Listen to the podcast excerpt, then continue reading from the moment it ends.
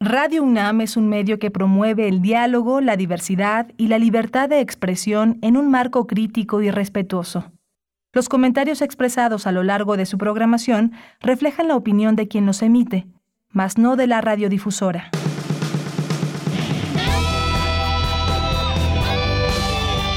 Prisma RU. Relatamos al mundo.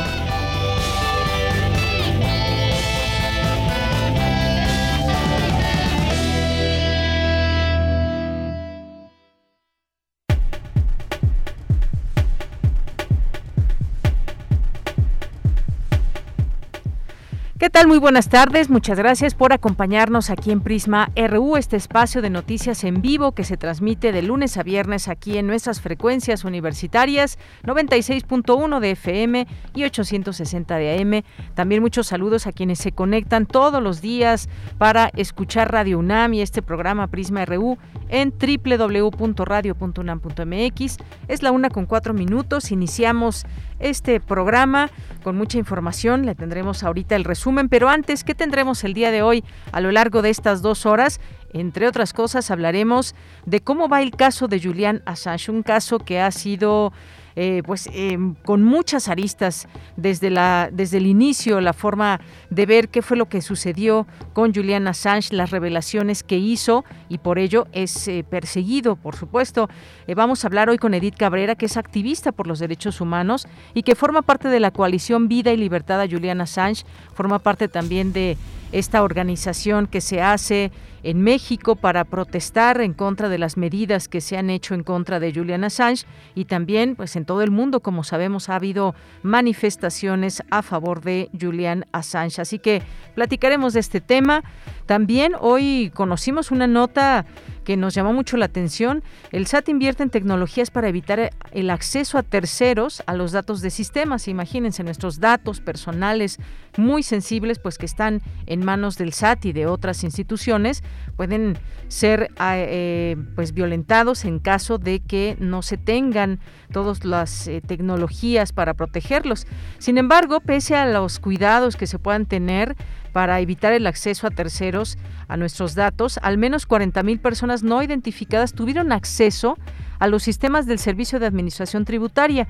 Esto lo reconoció la jefa del organismo, Raquel Buenrostro, en las primeras dos semanas para la presentación de la Declaración Anual 2021. Se denunció que un tercero cobró las devoluciones de algunos causantes.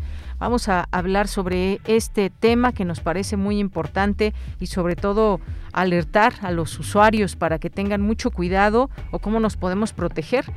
Bien, vamos a tener también en nuestra segunda hora más información. Vamos a hablar de un libro que me ha resultado muy interesante y tiene que ver con Haití.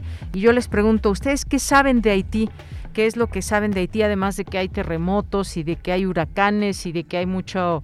Eh, el tema de inseguridad es muy grave. Además de todo esto que sabemos, pues hay una historia detrás muy interesante de Haití. Así que vamos a platicar con la coordinadora del libro Haití en la hora crucial, que es Margarita Aurora Vargas Canales. Con ella platicaremos en nuestra segunda hora y van a ver qué interesante resulta conocer más a detalle en distintos aspectos la historia de Haití. Vamos a tener hoy cine, cine es jueves de cine y nos acompañará Doris Morales, responsable del área de prensa de Filmoteca UNAM y también comentarista de cine. Vamos a tener también cultura con Tamara Quirós y más aquí en Prisma RU, por supuesto información universitaria y muchas cosas más. No se olviden de escribirnos en arroba Prisma RU en Twitter, Prisma RU en Facebook. Hoy le acompañamos Rodrigo Aguilar en, la producción, Denis Licea en la asistencia, por aquí también ya Marco Lubián, también se encuentra eh, mi, compañero Arturo González y aquí en los micrófonos les saluda con mucho gusto de Yanira Morán. Una con siete minutos, iniciamos y desde aquí relatamos al mundo. Relatamos al mundo. Relatamos al mundo.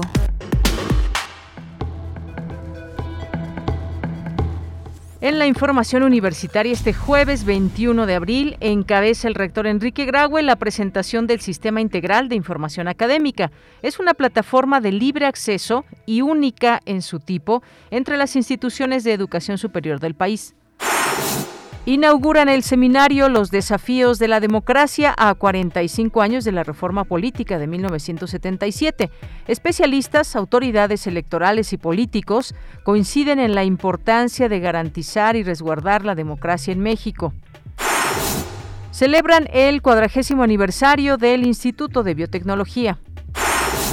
Este 21 de abril es el Día Mundial de la Creatividad y la Innovación en la Universidad. Innova UNAM apoya la creatividad de su comunidad. Y hoy en Ciudad Universitaria se inauguró la librería Jaime García Terrés. Nuestra compañera Tamara Quirós estuvo en un recorrido especial para medios y en la sección de cultura nos centra todos los detalles. En la información nacional, el Servicio de Administración Tributaria detectó un fraude en la devolución de impuestos por 2.3 millones de pesos y 334 personas afectadas. Se trata de contribuyentes que no cobraron su saldo a favor porque alguien lo suplantó. El presidente Andrés Manuel López Obrador reveló que hace un año cerró la Unidad Antidrogas de México, que colaboró por más de 20 años con la Agencia Antidrogas de Estados Unidos por infiltración con la delincuencia. Y en la información internacional, Rusia prohibió ingresar en su territorio a 29 personalidades estadounidenses. Entre ellos se encuentran la vicepresidenta Kamala Harris y el presidente de Facebook, Mark Zuckerberg, en represalia por las sanciones impuestas a Moscú. Hoy en la UNAM, ¿qué hacer y a dónde ir? Hoy es jueves de Gaceta UNAM y en su portada nos presenta el tema La UNAM rinde cuentas. Entrega sus estados financieros a la Cámara de Diputados como parte del ejercicio de transparencia. Además, en la sección cultural de la Gaceta podrás conocer todos los detalles de la decimocuarta edición de la Fiesta del Libro y la Rosa, sus más de 150 actividades, las sedes y homenajes que enmarcan esta fiesta literaria, que regresa de manera presencial al corazón del Centro Cultural Universitario. Consulta la Gaceta en www.gaceta.unam.mx. Hoy en la serie, al compás de la letra, el término duelo guiará la ruta de la palabra y el invitado será Francis Mestres, poeta francés nacido en Marruecos, naturalizado mexicano, maestro en letras por la Universidad de París y profesor de sociología en la Guamas Capozalco. Acompaña a María Ángeles Comezaña en una nueva aventura literaria y sintoniza hoy, en punto de las 18 horas, las frecuencias universitarias de Radio UNAM, 96.1 de FM y 860 de AM.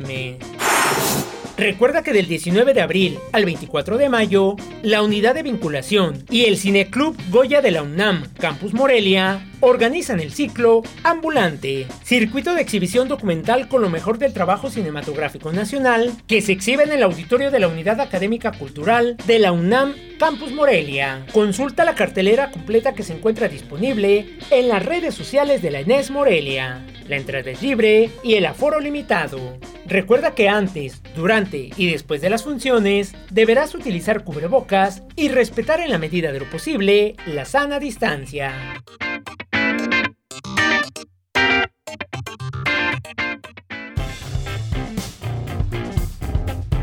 Campus RU Una de la tarde con 11 minutos. Iniciamos nuestro campus universitario. Ya está lista nuestra compañera Dulce García con la siguiente información. Celebra el Instituto de Biotecnología su aniversario número 40. ¿Qué tal, Dulce? Muy buenas tardes. Así es, Deyanira. Muy buenas tardes a ti del auditorio. Deyanira, como bien lo comentas, el Instituto de Biotecnología de la UNAM cumplió 40 años de fomentar la vinculación de la investigación que realiza con la sociedad esto a través de actividades de difusión, de extensión, innovación y transferencia tecnológica, además de incrementar y fortalecer al alumnado a través de estrategias de seguimiento y apoyo institucional. Hoy de Yanira, el Instituto de Biotecnología se ha convertido en uno de los más prolíficos de la UNAM, pues se ubica entre los que han generado más patentes y mayor vinculación con el sector industrial. Durante la celebración del 40 aniversario del Instituto de Biotecnología, la doctora Laura Palomares, directora de este, destacó que la instancia tiene hoy una gran fortaleza y agradeció a todas las personas que laboran en él y por haber logrado esta fortaleza de la que habla. Vamos a escuchar. pues me atrevo a decir que somos líderes a nivel nacional en este campo de la biotecnología y también tendremos en el futuro iniciar estos siguientes 40 años con un instituto con más brío y sobre todo pues dando el mejor espacio a todos los investigadores e investigadoras, a los alumnos que son nuestra razón de ser, de licenciatura, maestría y doctorado. Y por supuesto Sería imposible nuestra labor sin el apoyo de la Administración y de todo el personal de confianza y funcionarios. Y, por supuesto, imposible poder avanzar sin el apoyo del personal de base que todos los días y que vimos hoy eh, claramente el amor y el cariño que tienen hacia nuestra institución. Y bueno, ella mira, les platico que hoy el instituto tiene su primera unidad periférica en el estado de Hidalgo y en sus dos entidades el instituto ofrece enseñanza en las áreas de cristalografía, bioinformática genómica, bioingeniería, biología molecular de eucariotes, fisiología, microbiología, toxicología, virología, entre otras materias. En ese sentido, el rector de la UNAM, el doctor Enrique Graue, señaló que el Instituto de Biotecnología es un bastión de la investigación científica del país y una apuesta que debemos sostener como sociedad para participar en el imparable avance tecnológico mundial. Además, destacó la intensa labor que dicho instituto ha tenido durante la pandemia de COVID-19. Escuchemos. Revisaba que en sus laboratorios y espacios educativos se han graduado más de 2.000 estudiantes y más de 250 patentes han, han sido sometidas a consideración, de las cuales casi el 50% han sido concedidas. Creo que hay que definirlo bien. El Instituto de Biotecnología es una muestra patente del compromiso de la universidad con la nación en la búsqueda de trasladar la ciencia básica a aplicaciones concretas que benefician a la sociedad. Y de hecho, el IBT y la universidad durante la pandemia estuvo intensamente activo creando iniciativas para crear vacunas, diagnósticos moleculares y serológicos, inmunoterapias y una cantidad de elementos. Y lo seguiremos haciendo hasta conseguir una infraestructura de alto nivel mira, recordemos que el Instituto de Biotecnología, como bien lo comenta el rector, ha tenido una actividad muy importante durante la pandemia COVID-19, pues ha participado en la secuenciación del virus SARS-CoV-2, así como en la generación de una vacuna mexicana contra la COVID-19. Esta es la información de Yanira. Dulce, pues muchas gracias y muy buenas tardes. Gracias a ti, buenas tardes. Bien, ahora nos vamos con mi compañera Virginia Sánchez. Preside el rector Enrique Graue la presentación del Sistema Integral de Información Académica. Cuéntanos, Vicky, muy buenas tardes. Hola, ¿qué tal, Bella? Muy buenas tardes a ti y al auditorio del Prisma RU. El Sistema Integral de Información Académica, CIA, se trata de un proyecto colectivo de la UNAM coordinado por la Dirección General de Evaluación Institucional para brindar una respuesta de la universidad a la sociedad en términos de transparencia, acceso a la información y rendición de cuentas, mostrando todo lo que se hace y lo relacionado con proyectos sociales, políticos y económicos que se desarrollan en el país y a nivel mundial. Escuchemos a Imanol Ordorica Sacristán, director general de evaluación institucional. Sé muy bien porque vimos algunos de los temas de resistencias y dificultades para poder integrar los sistemas. Y hoy finalmente están abiertos a todo el mundo.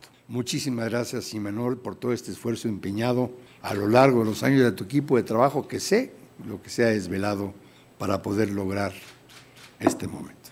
Muchas gracias y veamos pronto este sistema general universitario crecer también. Desde hoy a la disposición de todos nosotros, a utilizarlo, a sacar de él el provecho no solamente para poder evaluar qué es lo que estamos haciendo, sino para poder con ello mejorar y plantear las mejores políticas de crecimiento institucional.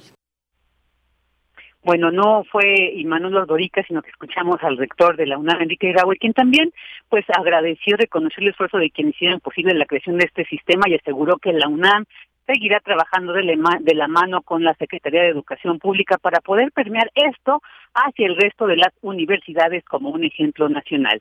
En tanto, Patricia Dolores Dávila Aranda, secretaria de Desarrollo Institucional, anunció el acceso libre de anunció el acceso libre, permíteme, fue eh, El acceso libre del Sistema Integral de Información Académica, cuyo propósito es ofrecer toda la información disponible sobre los procesos, los productos y los resultados de las funciones académicas de la UNAM y se pueda revisar y utilizar para diferentes propósitos, incluyendo el recabar información, pero también analizarla desde muy diferentes puntos de vista. Escuchemos a Patricia Dávila. La UNAM anuncia que dará acceso libre a la información contenida en el Sistema Integral de Información Académica CIA que permite profundizar en el conocimiento de la UNAM al concentrar, sistematizar, reportar y sobre todo analizar las actividades docentes y de investigación, además de dar cuenta de la composición demográfica y laboral de sus sectores académicos. Finalmente, Luciano Conchero Borges, subsecretario de Educación Superior, anunció que el SAC también colaborará para ver las trayectorias de más de 10 años de todos los egresados en el mercado laboral. De ella, pues, esta es la información sobre la presentación del Sistema Integral de Información Académica CIA. Muy bien, Vicky, muchísimas gracias y buenas tardes. Buenas tardes.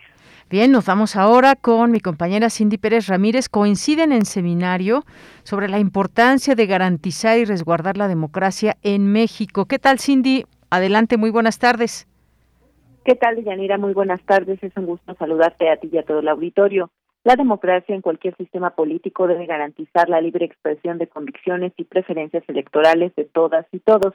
Así lo dijo el rector de la UNAM, Enrique Graue Vigers, mediante un mensaje virtual en la inauguración del seminario Los desafíos de la democracia a 45 años de la reforma política de 1977, realizado en el marco de la Cátedra Extraordinaria en Cívica Francisco y Madero.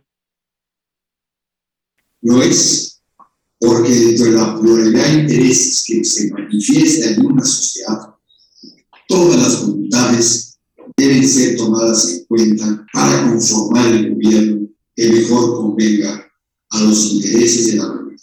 Los mecanismos para que esos intereses se expresen en forma razonable y representen el cambiante dinamismo de una sociedad se plasman en las distintas reformas políticas y normativas.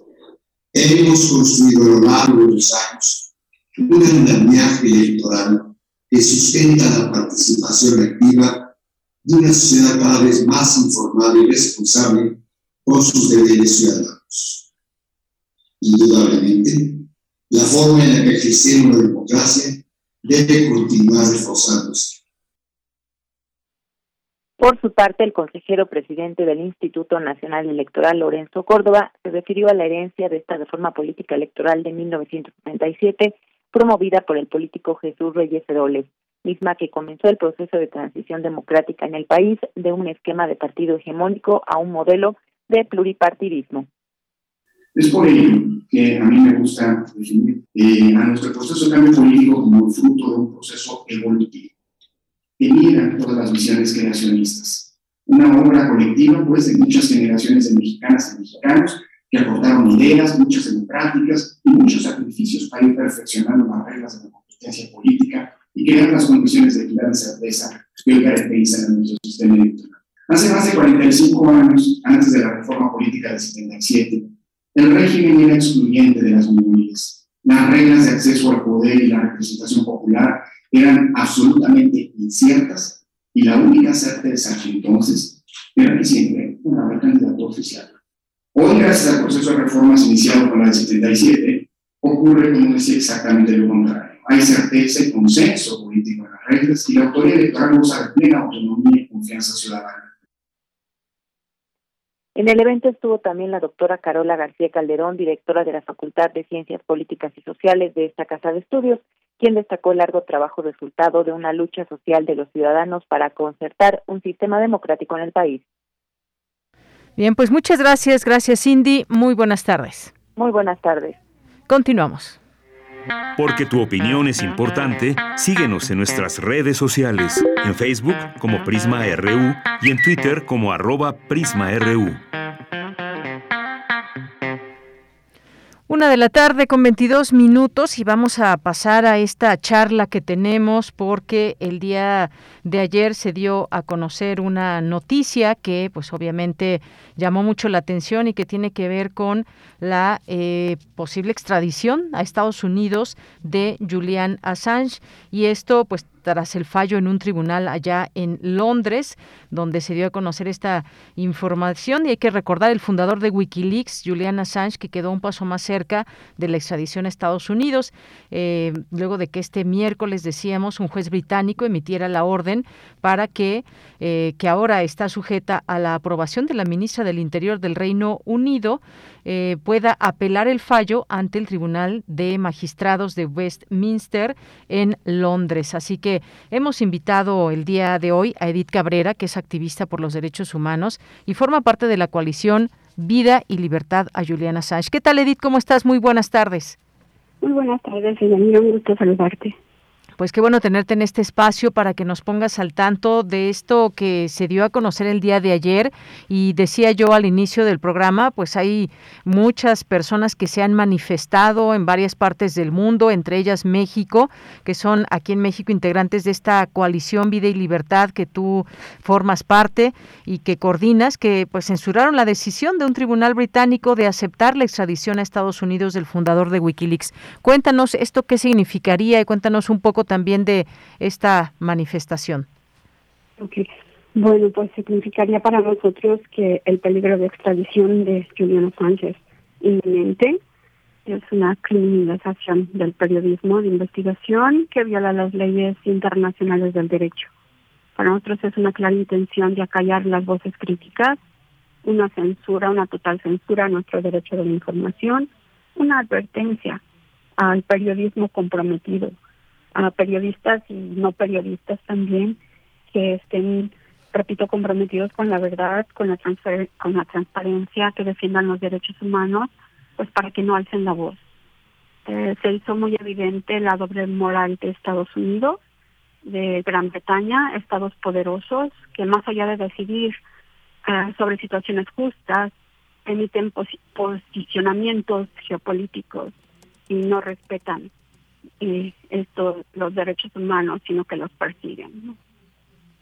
Bien, pues efectivamente estas protestas que hemos visto pues son de muchas personas que han dado seguimiento a lo largo de todo este proceso eh, y pues siguen protestando en medio eh, de estas situaciones, estos digamos eh, golpes jurídicos que se dan. El día de ayer pues fue entre las embajadas de México y Reino Unido y de Estados Unidos, donde pues ahí señalaron que este fallo contra Juliana Sánchez es una muestra de que atentan contra la libertad de expresión e información. Y ha habido estos distintos puntos de vista, Edith, de pues si fue libertad de expresión o se revelaron cosas que no tenían que haber sido reveladas, que a su vez, pues por supuesto, eh, ante la gravedad de los hechos, eh, creo que puede celebrarse, eh, quizás no todos estén de acuerdo con ello, pero que puede celebrarse el hecho de conocer documentos, de conocer situaciones y hechos que se llevan a cabo desde un gobierno como el de Estados Unidos. ¿Qué hay de todo esto cuando entre los distintos grupos que hay en el mundo se intercambian estos puntos de vista? ¿Qué se puede decir con respecto a lo que reveló en su momento Juliana Assange? Bueno, para nosotros es este, este, este silenciarlo, porque Julián, recordemos que son 11 años que tiene una persecución y lleva ya tres años en una prisión de máxima seguridad sin cargo alguno. Entonces, estas eh, revelaciones que por las que él está siendo acusado, para nosotros es simple y sencillamente una venganza por mostrarnos a todos la verdad de cómo nos gobiernan, de cómo nos manipulan, de cómo nos mienten, nos roban y nos matan y esto es muy muy grave para todos nosotros porque es inadmisible que los criminales de guerra de, eh, los que él a los que él expuso no sean enjuiciados y que el sistema de justicia los proteja pero que castigue fuertemente cruelmente a, a quien los informa. Como como decía Julián eh, la primera víctima de la guerra es la verdad y nosotros decimos la segunda quien la manifiesta la verdad no entonces es muy triste, pero también es muy molesto el ver cómo ayer para nosotros el Reino Unido coloca otro clavo en el féretro de la libre prensa, de la libre información y, usa la ley, utiliza la ley para destruir la libertad de prensa, para legalizar la tortura, la detención arbitraria, la violación al derecho de asilo y extraditar a quienes a quienes le ofendan, a quienes ellos piensan que le ofenden, porque hasta el día de hoy y de acuerdo a todo lo que se presentó durante un juicio eh, de extradición, un juicio totalmente amañado y sin cobertura por parte de los medios mediáticos eh, de, información, eh, Estados Unidos no pudo comprobar la acusación que le plantea, que él, que él causó daño, pues, expuso a las gentes a través de sus correos. Y además también tiempo después de este juicio existieron revelaciones de que la CIA discutió su secuestro y su asesinato y que el inconfiable testigo clave en este juicio que presentó la Fiscalía norteamericana admitió haber fabricado evidencia a cambio de inmunidad. Entonces, esto nos demuestra que existe realmente una criminalidad alarmante ¿no? de la clase gobernante, tanto británica como estadounidense, que están utilizando eh, pues las leyes para poder eh, censurar a los periodistas que se atreven a hablar verdades que para ellos les resultan incómodas. Bien, Edith, pues eh, varias cosas que, que podemos eh, comprender dentro de todo esto. Finalmente, pues hoy que vemos que la justicia británica ha utilizado pues también sus propias leyes para para eh, llevar a cabo esta situación y, legalizar de alguna manera, han dicho desde ayer en estas manifestaciones, la censura y los actos de tortura que acusó ha vivido el propio Julian Assange. Y hay que mencionar algo también, y que se ha dicho en otros momentos, la salud de él, que está afectada desde hace varios años y no se ha atendido de la mejor manera.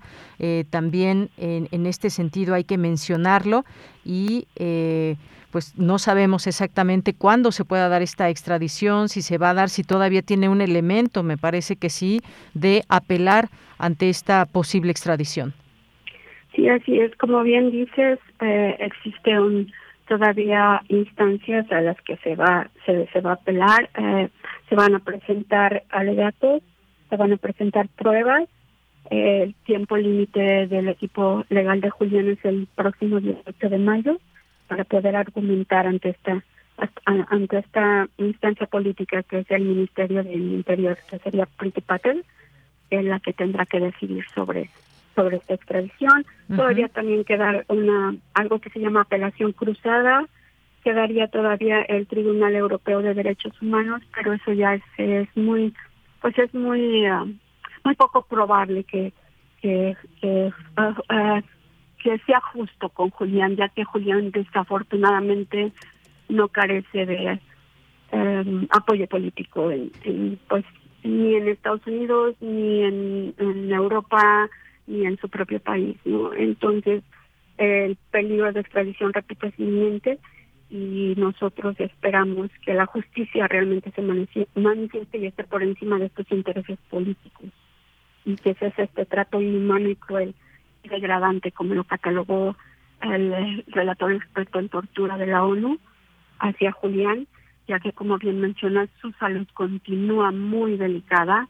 Él compareció el día de ayer a través de video, de video solamente cinco minutos en, la audiencia. Se le vio, los que le vieron dicen un poco mejor, pero no específicamente tampoco mejor, pero recordemos que él tuvo un ataque cerebral a fines del año pasado que dejó secuelas muy fuertes en su organismo. Y obviamente esta interminable privación de libertad que ha que ha sufrido pues ya ya va cobrando efectos muy fuertes en su integridad tanto física como psicológica. Así que su deterioro sigue vigente. Y recordemos que desde el 2019 eh, el equipo de trabajo legal de trabajo de la ONU eh, lo eh, lo mm, habló que él sufría de estrés postraumático y que tenía tortura psicológica como un resultado de tantos años de encierro, ¿no? Al, cuando él estuvo eh, afilado políticamente en la embajada de Ecuador. Efectivamente. Bueno, pues todo esto, por supuesto, siempre a tomar en cuenta, Edith, y recordar, porque siempre es importante también mencionarlo. Ha pasado mucho tiempo, pero queda completamente vigente el recordar siempre por qué eh, se le considera como una persona que debe ser privada de su libertad o iniciársele un juicio allá en los Estados Unidos. Él fue fundador de Wikileaks que eh, pues hay que recordar, incluso pudo eh, entrar a la web de la NASA, del Pentágono, con un seudónimo y se hizo famoso eh, a través de Wikileaks cuando publicó cientos de miles de documentos secretos de Estados Unidos que evidenciaron el abuso que cometió en las guerras de Irak y Afganistán y por eso yo decía, puede haber distintos enfoques o puntos de vista en torno a si eh, pues puede considerarse una persona que llevó a cabo su libertad de expresión o si reveló cosas que no tenían que ser reveladas. Por supuesto que así lo piensa el gobierno de Estados Unidos, pero de otra manera quizás no no nos habríamos dado cuenta de todas esas violaciones a los derechos humanos que se hicieron en, eh, en las guerras de Irak y Afganistán, por ejemplo, y pues recordar todo este periplo que ha llevado a Sancha que esté eh, pues privado de su libertad, fue detenido en Suecia, primero por un por supuestos delitos sexuales, una acusación que fue retirada años más tarde y bueno, pues se refugió en la embajada de Ecuador posteriormente en junio de 2012 y en Londres, Reino Unido, para no ser extraditado a Suecia por las acusaciones que tenía. Y bueno, pues de ahí se teje toda una eh, un tema a nivel internacional. Esto trascendió por la importancia de todos estos documentos y lo que se pudo ver a través de Wikileaks, Edith. ¿Con qué quiere cerrar? Pues sí, me gustaría cerrar con, con eh, siguiendo lo que lo que has dicho. Él publicó información de interés público y creo que nuestro derecho a la información debe estar muy por encima de cualquier interés nacional. Debemos saber qué es lo que nuestros gobiernos hacen a, las, nuestras espaldas para poder tomar una decisión a la hora de elegirlo. Así que es muy importante la transparencia y la verdad. Y para nosotros, uh, Julian Assange es un héroe de la verdad y es un, le llamamos ahora un héroe mitológico del siglo, mítico del siglo XXI. Y como él decía, una de las mejores formas de alcanzar justicia es exponiendo la injusticia. Así que necesitamos de más organizaciones como Wikileaks, necesitamos que se nos unan a esta lucha por la defensa de los derechos humanos. No solamente se trata de la vida de Julian Assange, sino se trata de nuestro derecho a estar informado. Muy bien, Edith, pues te agradezco mucho el que nos tomes esta llamada, que nos pongas también al tanto de este tema que sigue también dentro de las manifestaciones y la organización de muchas personas alrededor del mundo, el caso de México también, y que pues eh, abogan por él a manera, digamos, eh, simbólica y considerado también por muchas personas, como decías, un héroe de la libertad o de la verdad. Muchas gracias, Edith. Muchas gracias a ustedes, muchas gracias a todos tus escuchas. Muy buenas tardes, hasta luego. Hasta luego. Bien, pues fue Edith Cabrera, activista por los derechos humanos y que forma parte de la coalición Vida y Libertad a Julian Assange, este tema que o esta situación que lleva ya tanto tiempo, de qué, qué hizo, de qué lo acusan, cómo ha ido su proceso a lo largo de los años, cómo fue su detención, eh, las distintas situaciones que hay en torno a esta pues claro, gravedad de, de haber revelado tantos documentos eh, de Estados Unidos y las formas que tenía de actuar o tiene, no sabemos tampoco, eh, de actuar en temas, en situaciones como guerras que se han emprendido, bueno, específicamente la guerra de, Irak o como, cuál fue la incursión eh, también en Afganistán en su momento. Una con 35 minutos. Porque tu opinión es importante, síguenos en nuestras redes sociales, en Facebook como Prisma RU y en Twitter como arroba PrismaRU. Una de la tarde con 36 minutos. Hay un tema que nos preocupa bastante cuando hablamos de todo este tema de nuestros, eh, nuestros impuestos, de cómo darnos de alta en el SAT, cómo dar seguimiento a todas las cuestiones que tenemos que hacer, trámites y más, y por, por supuesto y sobre todo nuestros pagos de impuestos puntuales, nuestra declaración mensual, nuestra declaración anual y muchas y tantas cosas que hay en torno a esto, porque si no vamos al día, hoy en día, pues simplemente incluso no podemos cobrar, por ejemplo, en muchos trabajos si no se va al día, porque se pide que se esté al día en todos los pagos y en todo eh, este asunto donde generamos eh, pago de impuestos. Y pues resulta que hoy se da a conocer que eh, pues hubo un saqueo, saqueo de sistemas del SAT. Es lo que dice eh, Raquel Buenrostro. Al menos 40.000 personas que no han sido del todo identificadas tuvieron acceso a los sistemas del Servicio de Administración Tributaria. Esto lo reconoció la jefa del organismo, Raquel Buenrostro, y para evitar el acceso a terceros a los datos se, se ha procurado un mayor gasto en tecnologías. Pero pese a ello, es real es una realidad que muchas personas no han podido cobrar sus saldos a favor porque alguien suplantó su identidad. Hablemos de este y otros temas en torno al, SAT. Ya tenemos en la línea telefónica al doctor Raúl Ignacio Morales Chávez, que es profesor de Economía y Finanzas Públicas en la Facultad de Estudios Superiores Aragón. Doctor Raúl, muy buenas tardes, bienvenido. Muy buenas tardes a usted y a su auditorio. Dígame usted en qué le puedo hacer. Gracias, doctor. Pues en principio, pues vemos que son temas delicados cuando hablamos de datos personales que pueden estar expuestos o que pueden ser suplantados por personas que accedieron a información del SAT, es lo que suponemos, y que pese a que se ha comprado tecnología, pues vemos este tipo de problemáticas. Hay una preocupación, por supuesto, de quienes leemos, escuchamos estas estas noticias y nos preocupa, por supuesto. ¿Ante qué estamos cuando se trata pues de este tipo de, de situaciones, una parte la tecnología, pero por la otra también pues las estrategias y cómo resguardan desde el SAT nuestros datos. ¿Cómo ve esta situación que hoy tenemos? eso es un problema muy grave, no solamente lo padece México, acuérdense que es un problema de ciberseguridad. Bajo esta situación, pues ya lo hemos padecido nosotros antes, recordemos, en tiempos anteriores pasó en los bancos, Santander, Banamex lograron penetrar los sistemas de estos bancos y lograron extraer cantidad de recursos pues que en algunos casos no se supo específicamente cuánto fue. Se ha logrado ¿sí? eh, ubicar algunos de estos movimientos. Ah, en otro sentido también ha habido a empresas que de alguna manera a través de estos aspectos han secuestrado sus datos y los han extraído el problema del SAT es, tiene dos vertientes.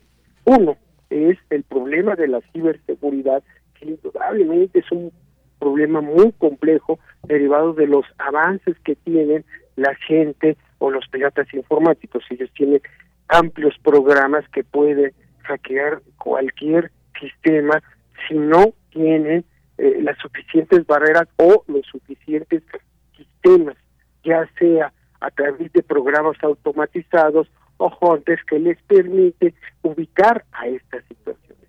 Pero ese es un problema. El otro problema es cuando la gente que, eh, pues a veces muy confiadamente, da sus claves a terceros, a sus contadores o agentes terceras, a través de los cuales esta gente muchas veces eh, violando la confianza de estas personas extraen esta información, se meten a las bases y, en un momento dado ellos son los que se quedan con estas devoluciones invisibles a la gente concretamente a las que les hacen sus contabilidades.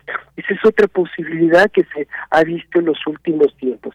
El problema más grave es si hubo una violación concretamente en el sistema de ciberseguridad que se tiene dentro de esta. Ahí sí tendríamos en, una, en un problema, problema más complejo. El otro es un problema específicamente de confianza de la gente con terceros. ¿sí? Yo creo que en este sentido ¿sí? se tiene que avanzar para tener un mejor sistema, hay que tener ¿sí? un una mayor cuidado de cómo se protege, por un lado, del lado de la ciberseguridad, y por el otro lado, crear guías específicas para la gente para que no sea tan confiada y le dé la clave a X o Y personas, y muchas veces se las manda por internet y pueden ser sacadas de internet por otra persona que ni siquiera sea su contador y haga uso o extraiga estos recursos que muchas veces son devoluciones que se tiene para la gente, ¿no? Efectivamente, porque si se dan algunos más detalles, pues sí hablamos de ese tema de ciberhackeo y sí, no solamente México, eh, hay otros países que enfrentan este tipo de situaciones. Ella dijo, la, eh, la jefa de este organismo, que los primeros tres meses que estuvieron encontraron tres cables que salían de los servidores del SAT, salían de a instituciones no gubernamentales y se robaron información. Más allá de la USB, pues hay situaciones que quedan pues por lo que vemos fuera del alcance y dijo que pues ya se encontraron también 35 mil puertos de usuarios que tenían acceso a toda la información del SAT, que no se sabía quiénes eran y estaban bajo seudónimos y aquí se da una serie de detalles de cómo pues se da a conocer toda esta información. ¿Qué le queda o cómo nos podemos, digamos, defender? Porque es algo muy difícil si no sabemos que alguien nos suplantó. Nosotros seguimos tan campantes generando nuestros pagos y a la hora de que tenemos un saldo a favor y no poder pagarlo, pues es terrible, doctor. Sí, el primer, la primera cuestión es ser desconfiado, ser desconfiado, ser desconfiado a quién le damos nuestra información desde nuestra firma electrónica, desde nuestra contraseña, desde quién nos está llevando a cabo la contabilidad y en un momento dado que ellos en un momento dado por descuido puedan dejar esta información y un tercero llegue. Entonces, ser desconfiado, pero mucho, muy desconfiado en esta situación cuando si un tercero realiza nuestra contabilidad. Eso es algo que debemos de ser mucho, muy cuidadosos y en un momento dado casi, casi tener encriptada nuestra información de, eh, de esta situación para evitar esta situación. Respecto a lo otro, el SAT es el que debe tomar muchas medidas y crear hasta un área de ciberseguridad exclusivamente para evitar tanto el hackeo como crear cuentas ¿sí? Que son apócrifas y que le permitan manipular la información. Se tiene que crear exclusivamente un, ya está, hay que establecer un programa. Yo plantearía un programa que no soy el único que lo ha planteado, de ciberseguridad para todas las instituciones públicas, en donde se evite ¿eh? sobre todo la información más este cuidadosa como es la del caso del SAT para establecer todas estas estrategias, evitar como se establecieron eh, cables que se tengan, eh, si hubiera un área exclusivamente dedicada a eso, pues evitaría o se disminuiría esas posibilidades, porque la potencialidad de los hackers internacionales es mucha, ¿sí? y sus estrategias son demasiado avanzadas.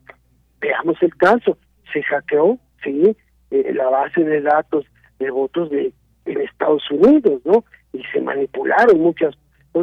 Eso fue algo indudablemente Estados Unidos es una de las principales potencias y donde hay más seguridad y lo pudieron hacer. Nosotros estamos expuestos a esa posibilidad si nosotros no somos cuidadosos y entendemos que hay que dar toda una estrategia de ciberseguridad para toda la información y sobre todo la información de nosotros que somos los contribuyentes. ¿sí? Y ahí eh, definitivamente eh, a nosotros nos estaría pegando en el caso concreto con estas devoluciones, que pues, se va a tener que hacer cargo el para ver qué estrategia va a tener que realizar para resarcir este problema. Claro, un problema que se enfrente que, pues bueno, los demás usuarios que no hayan sido suplantados, pues queda esta situación. Usted decía no dar la información a, terceros o saber exactamente a quién se da esta información. Bueno, además del SAT que tiene todos nuestros datos, por supuesto, muchas veces contamos con algún contador, alguna contadora que nos lleva todos nuestros números y pues bueno, simplemente que sea alguien de nuestra entera confianza porque también puede manejar nuestra firma electrónica y conoce perfectamente nuestros datos, nuestro RFC, nuestro CURP y más y más cuánto ganamos, cuánto tenemos que pagar de impuestos, cuánto gastamos al mes, en fin, un montón de cosas que saben nuestros contadores. Y eso es lo complicado es algo confidencial, es algo confidencial y ahí es donde nosotros tenemos que ser más cuidadosos, ¿no? Y también el SAT, en ese sentido, si es posible, tiene que generar un manual en donde le diga a la gente por su por paso bajo qué circunstancias, bajo qué aspectos puede ceder esta información o qué no debe de ceder en un momento dado. ¿Para qué?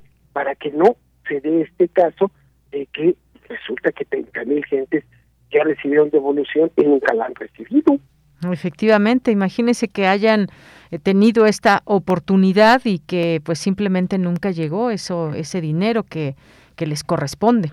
Pero bueno, doctor, hay otro tema que quisiera preguntarle que tiene que ver también con economía, con finanzas y demás, porque pues habla de que la inflación llegará a la meta de 3% a finales de a fines de 2024, dice el Banco de México, eh, la gobernadora Victoria Rodríguez Ceja reconoció hoy en el Senado, en esta comparecencia, que en un escenario mundial tan adverso por los efectos de la pandemia y luego este conflicto entre Rusia y Ucrania, pues se prevé que la inflación disminuya a lo largo de 2022 y que llegue a la meta de 3% hacia final de 2024. ¿Cómo ve esta proyección?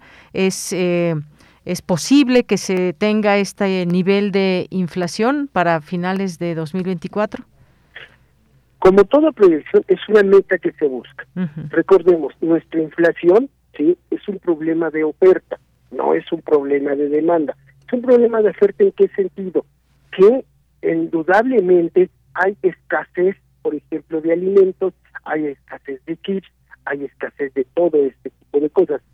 Esto no va a disminuir hasta que se restablezca las condiciones de producción que se tengan de alimentos, de chips y de otras materiales o, materias primas y demás.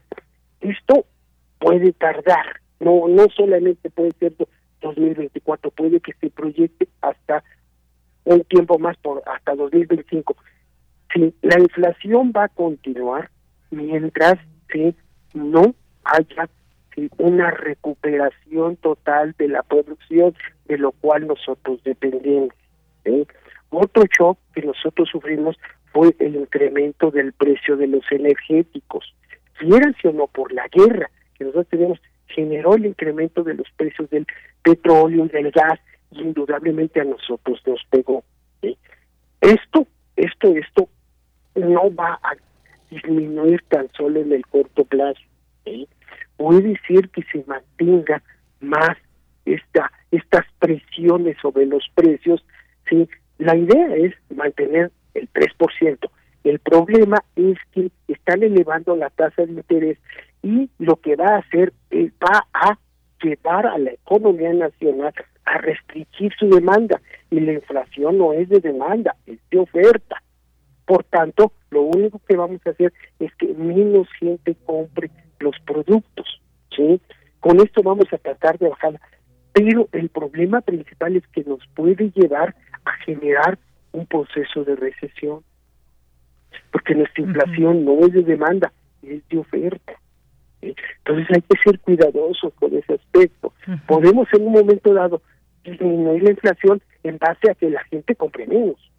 Pero eso no, no va a arreglar el problema. El problema es que se recomponga la economía, ¿sí? internacional y se recomponga la producción nacional y aumente la oferta, porque el problema es de oferta, el problema es de demanda.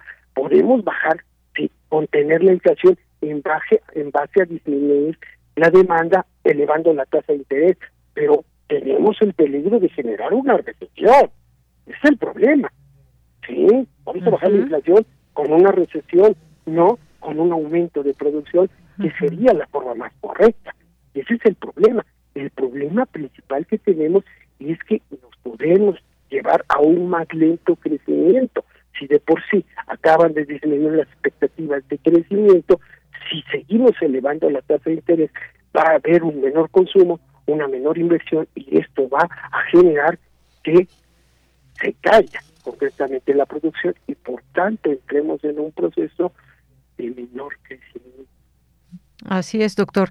Y, bueno, en este sentido hay un escenario mundial también que, que enmarca todo esto, estas cifras, estos números, la inflación, cómo están en Estados Unidos, cómo afecta a México. Algo que mencionó eh, la gobernadora del Banco de México es que eh, pues han sido muy pocas las naciones que no han tenido tanto problema, digamos, como China, Japón y algunas economías del sureste asiático, pero en general tanto economías desarrolladas como emergentes eh, están marcando cifras anuales de inflación eh, superadas a las registradas en varias décadas. Esto pues poco, poco a poco se va a ir recuperando la economía mundial, que además está interconectada, también hay que mencionarlo, algo que, que pasa, un conflicto como el de Ucrania y Rusia, pues evidentemente tiene afectaciones no solamente para esas naciones, sino para el mundo, y por supuesto estamos aquí muy atentos de lo que pueda pasar en, en México, pero pues como cuánto durarán estos efectos todavía de, de la pandemia que no se ha ido, hay que mencionarlo, hay todavía pues muchos gastos que se están haciendo en los gobiernos para vacunas, para eh, los sistemas de salud, digamos, ¿cómo podríamos eh, en este imaginario, doctor, eh, cuánto tiempo más en la economía seguirán estas afectaciones en el mundo? Partamos de una situación, mientras no logremos dominar la pandemia, ¿sí? Esto puede oscilar, o sea, puede cambiar de un momento a otro. Le, nada más le, hay un comentario rápido. Sí. La pandemia de la peste negra duró 50 años y generó un cambio total en Europa y en Asia. Sí, pero duró 50 años. Nosotros tenemos la pandemia desde 2020 y 2021 y todavía no totalmente la podemos dominar. Mientras no se logre controlar la pandemia, pero en todo el mundo. Porque, ojo, ahorita hay rebrotes en Asia, en China, en Corea, ¿sí? en Japón hay rebrotes, ¿sí? Eh, que surjan nuevas este, derivaciones de la pandemia original. Todo esto indudablemente provoca que los países tengan crecimientos distintos, porque algunos que tienen ya muy bajas tasas de, enfermedad de la pandemia, pues crecen un poco más con respecto a otros que tienen el problema. Por ejemplo, China, derivado de que cerró Shenzhen, de cerró Hong Kong, cerró otras ciudades, va a disminuir su crecimiento. Eso lo manifiesta el Fondo Monetario Internacional en su última su último documento de perspectivas disminuyó el cre va disminuyó el crecimiento mundial en 1.2% respecto a lo que tenía planeado en enero por la guerra, por el resurgimiento de nuevas derivaciones del COVID. Esto, mientras no se acabe esta situación y mientras no se logre un acuerdo en la guerra entre Rusia y Ucrania, esto va a oscilar, va a continuar, sí, a veces subiendo, a veces bajando, y no se va a lograr estabilizar, porque ahí va a haber un desigual crecimiento mundial. Claro. Y eso nos va a pegar a todos. Y eso lo reconoce el Fondo Monetario. Acaba de presentar en la semana pasada eh, eh, el documento y se establece bien claramente que esto va a variar. ¿sí? Oiga, doctor, situación. sí. Sí, digo, se, se, nos va acabando el tiempo. Yo no quiero irme sin despedirme y preguntarle otra cosa. Ante este escenario mundial que vemos y las afectaciones que se tienen en cada país y en México, ¿se han tomado las mejores decisiones desde nuestro país?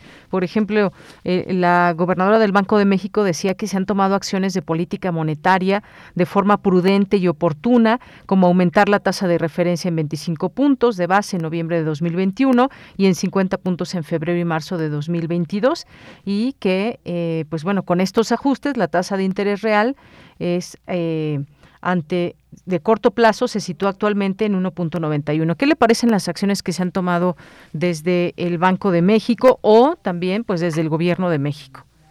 El problema principal es que se está pensando esas medidas de, de subir la tasa de interés tienen un solo objetivo, ¿sí? disminuir la inflación. Sí. Pero como comentaba anteriormente, el problema de la inflación en México es de oferta, no de demanda. El problema, si tú subes la tasa de interés, ok, lo que vas a hacer es que menos gente ¿sí? consuma e invierta. Ok, sí vas a golpear a la inflación, pero en base a disminuir el consumo y disminuir la inversión. Esto nos puede llevar, y ese es un problema, que se, se puede llevar a que nuestro crecimiento eh, descienda. ¿eh? Acaban de descender a 1.8 y puede disminuir más ¿sí? que se puede establecer. Pero hay una cuestión que no se están tomando en cuenta. nosotros, derivado del TELCAN y ahora del TEME, tenemos un gran acercamiento con Estados Unidos. Y nada más vean el comportamiento de la inflación de Estados Unidos y la inflación de México y son muy semejantes su tendencia. ¿Cuál es la diferencia? Que en México el problema de la inflación es de oferta. En Estados Unidos, por la gran cantidad de recursos que dio apoyo a las empresas y a las personas, allá también tiene un gran componente de demanda, porque la gente no gastó y ahora está tratando de gastar. Muy bien. El problema principal aquí es que se está tomando una medida, ¿sí? si es como un recetario. Elevamos la tasa de interés, generamos que la gente invierta menos y consuma menos, y esto impacte y tiende a bajar los precios. ¿sí? Es una medida que algunos países están tomando, otros no lo están viendo así. Lo que están haciendo es invirtiendo para recuperar la producción y esto aumente la oferta, ¿sí? Y procure generar una disminución en los precios. Muy bien. Bien, doctor. Nosotros nos fuimos por la primera. Claro. ¿sí? Y lo que nos puede generar es una recesión o un lento crecimiento. Bueno, pues cosas que ya seguiremos, por supuesto, con el tiempo, analizando y comparando estos números que se dan, estas previsiones, estos números que pueden cambiar por distintas razones. Por lo pronto, doctor, muchas gracias. Ojalá que en otro momento podamos seguir platicando. Con todo gusto, sí, con todo gusto y gracias por comunicarme con su con su público. Gracias, doctor. Un abrazo. Hasta luego. Hasta luego. Del doctor Raúl Ignacio Morales Chávez, es profesor de Economía y Finanzas Públicas en la Facultad de Estudios Superiores Aragón. Nos vamos a ir al corte, pero antes tenemos una invitación que nos dejó Dulce Wet.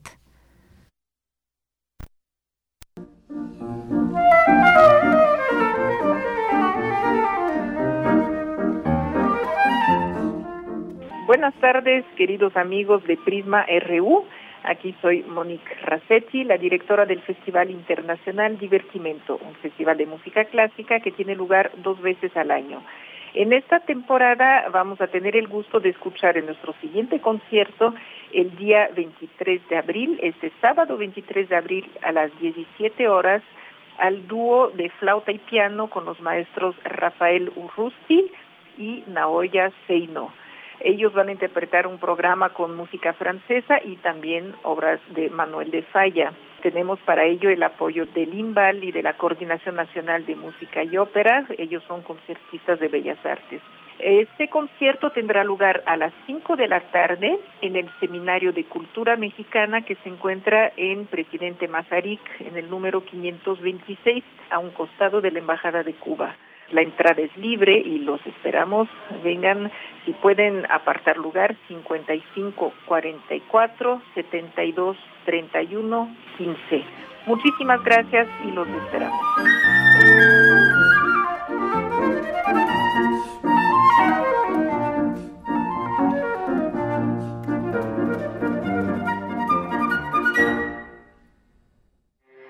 Porque tu opinión es importante, síguenos en nuestras redes sociales, en Facebook como Prisma RU y en Twitter como arroba PrismaRU.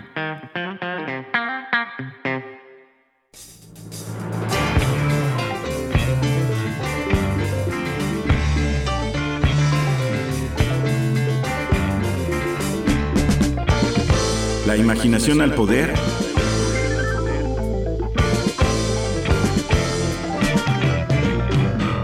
cuando el rock dominaba el mundo. Todos los viernes a las 18.45 horas por esta estación, 96.1 de FM. Radio UNAM, Experiencia Sonora. Es muy tedioso hacer siempre lo mismo. No dejes que el aburrimiento apague tu imaginación. Escucha Escaparate 961 con los eventos culturales del momento. Viernes a las 15:15 horas por Radio UNAM. Entretenimiento y cultura. Radio UNAM. Experiencia sonora.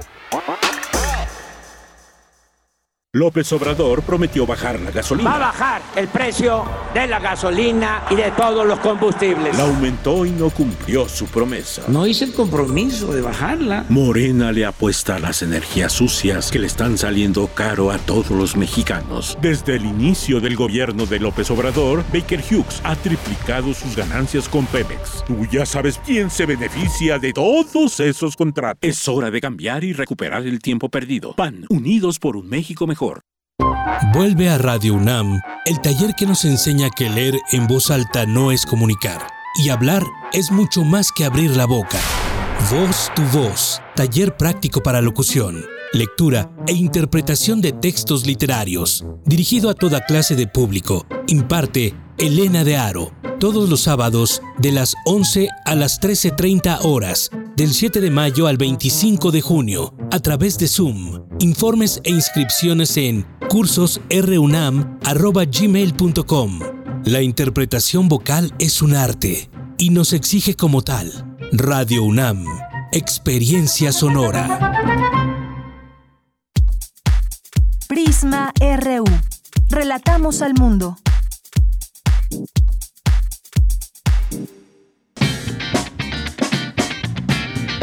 Mañana en la UNAM, ¿qué hacer y a dónde ir?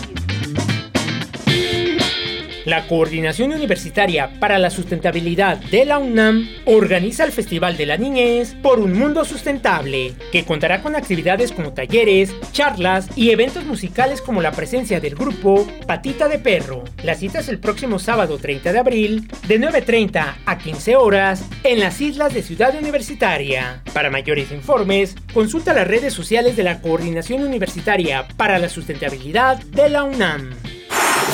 Recuerda que mañana inicia la decimocuarta edición de la Fiesta del Libro y la Rosa, bajo el lema En el Camino resistencia e imaginación. En esta ocasión se rendirá homenaje a la escritora Elena Poniatowska por sus 90 años de edad y a Carlos Fuentes en el marco de los 10 años de su fallecimiento. Además, se rendirá homenaje especial a Almudena Grandes, Francesca Gallardo y Sandro Cohen, recientemente fallecidos. Esta fiesta literaria se llevará a cabo los días viernes 22, sábado 23 y domingo 24 de abril, nuevamente de manera presencial, en los espacios y recintos del Centro Cultural Universitario. Nuestro espacio informativo, Prisma RU, tendrá una transmisión especial desde el corazón de la fiesta del libro y la rosa. Además, Radio UNAM tendrá un programa especial con un resumen de las actividades de la fiesta a partir de mañana viernes 22 y hasta el domingo 24 de abril de 17 a 19 horas por nuestras frecuencias 96.1 de FM,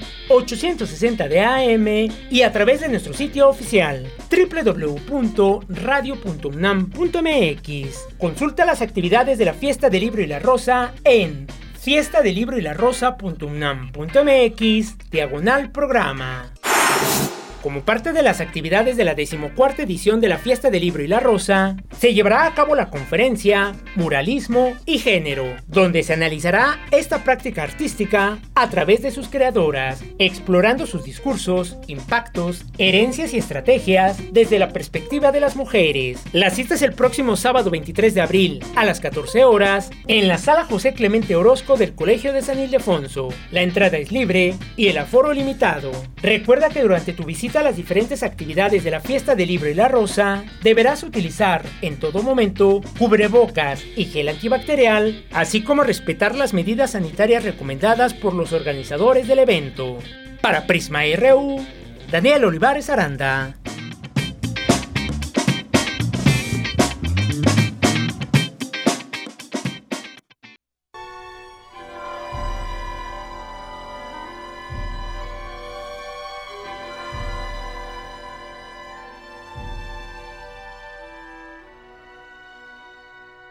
Amigas, amigos, soy Iván López Reynoso, director de orquesta, y en esta ocasión tengo el placer de ser el director huésped de la Orquesta Filarmónica de la UNAM, con la que estaremos abriendo nuestra segunda temporada de conciertos 2022, un programa que gira en torno a la música latinoamericana. Tenemos música de cuatro compositores, dos de ellos son mexicanos, un estadounidense y un argentino. Tenemos La Lacrimosa de Mario Lavista, que está compuesta también a la memoria de otro gran músico, Gerhard Munch. Una obra que tiene realmente una carga emocional, inclusive nostálgica, muy importante tiene un texto a manera de introducción de Jorge Manrique que dice, nuestras vidas son los ríos que van a dar en la mar que es el morir. Esta es la partitura que abre el programa y después vamos a tres partituras de índole más lúdica, más divertida, ocho por radio de Silvestre Revueltas, uno de nuestros compositores pilares de la música mexicana. Fue compuesta un poco al vapor con los instrumentos y los músicos que Revueltas contaba en ese momento y eran justamente ocho músicos.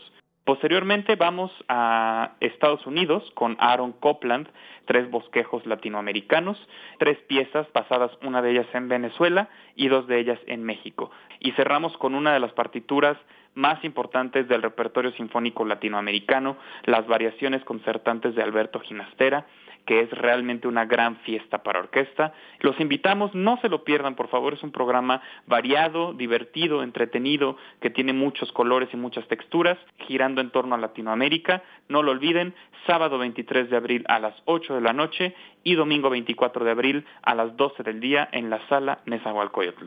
Los esperamos con muchísimo gusto.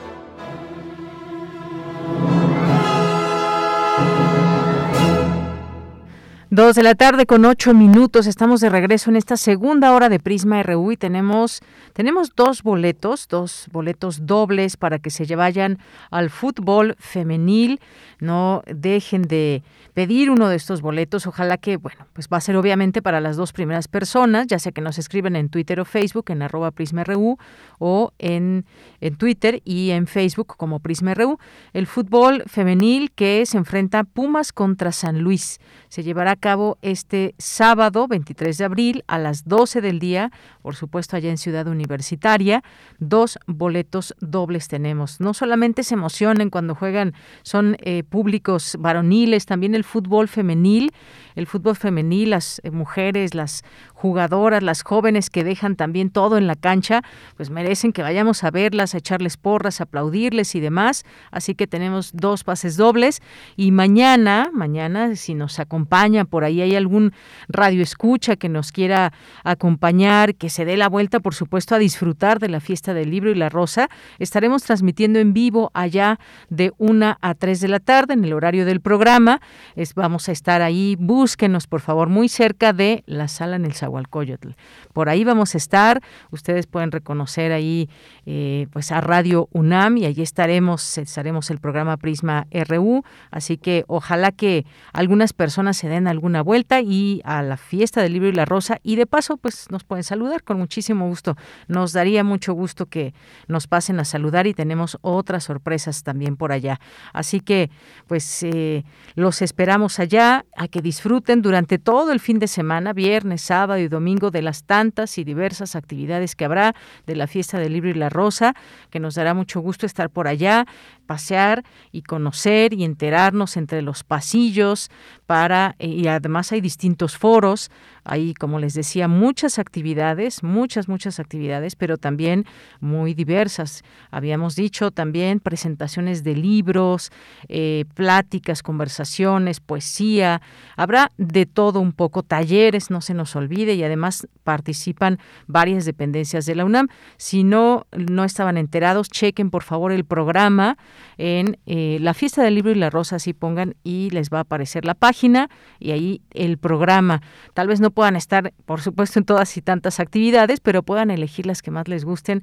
Habrá eh, muchos temas que se pueden abordar desde el racismo, desde enfoques de literatura, habla, habrá también, eh, pues, cómo pensamos o cómo repensamos nuestro entorno eh, pospandémico, visto también con ojos de literatura, habrá la participación de revistas universitarias, así que quédese ahí con, en esta señal si es que no pueden ir y si pueden ir, pues ya ahí tendremos oportunidad de saludarlos y tendremos también invitadas, invitados para que nos hablen más de esta fiesta del libro y la rosa. Así que pues bueno, decíamos dos pases dobles, mañana tendremos más sorpresas ahí desde nuestra, nuestra cabina itinerante y pues mientras tanto mando rápidamente saludos a quienes nos están escuchando en nuestras eh, frecuencias 96.1 de FM, 860, 860 de AM y 96.1 de FM y en www.radio.unam.mx.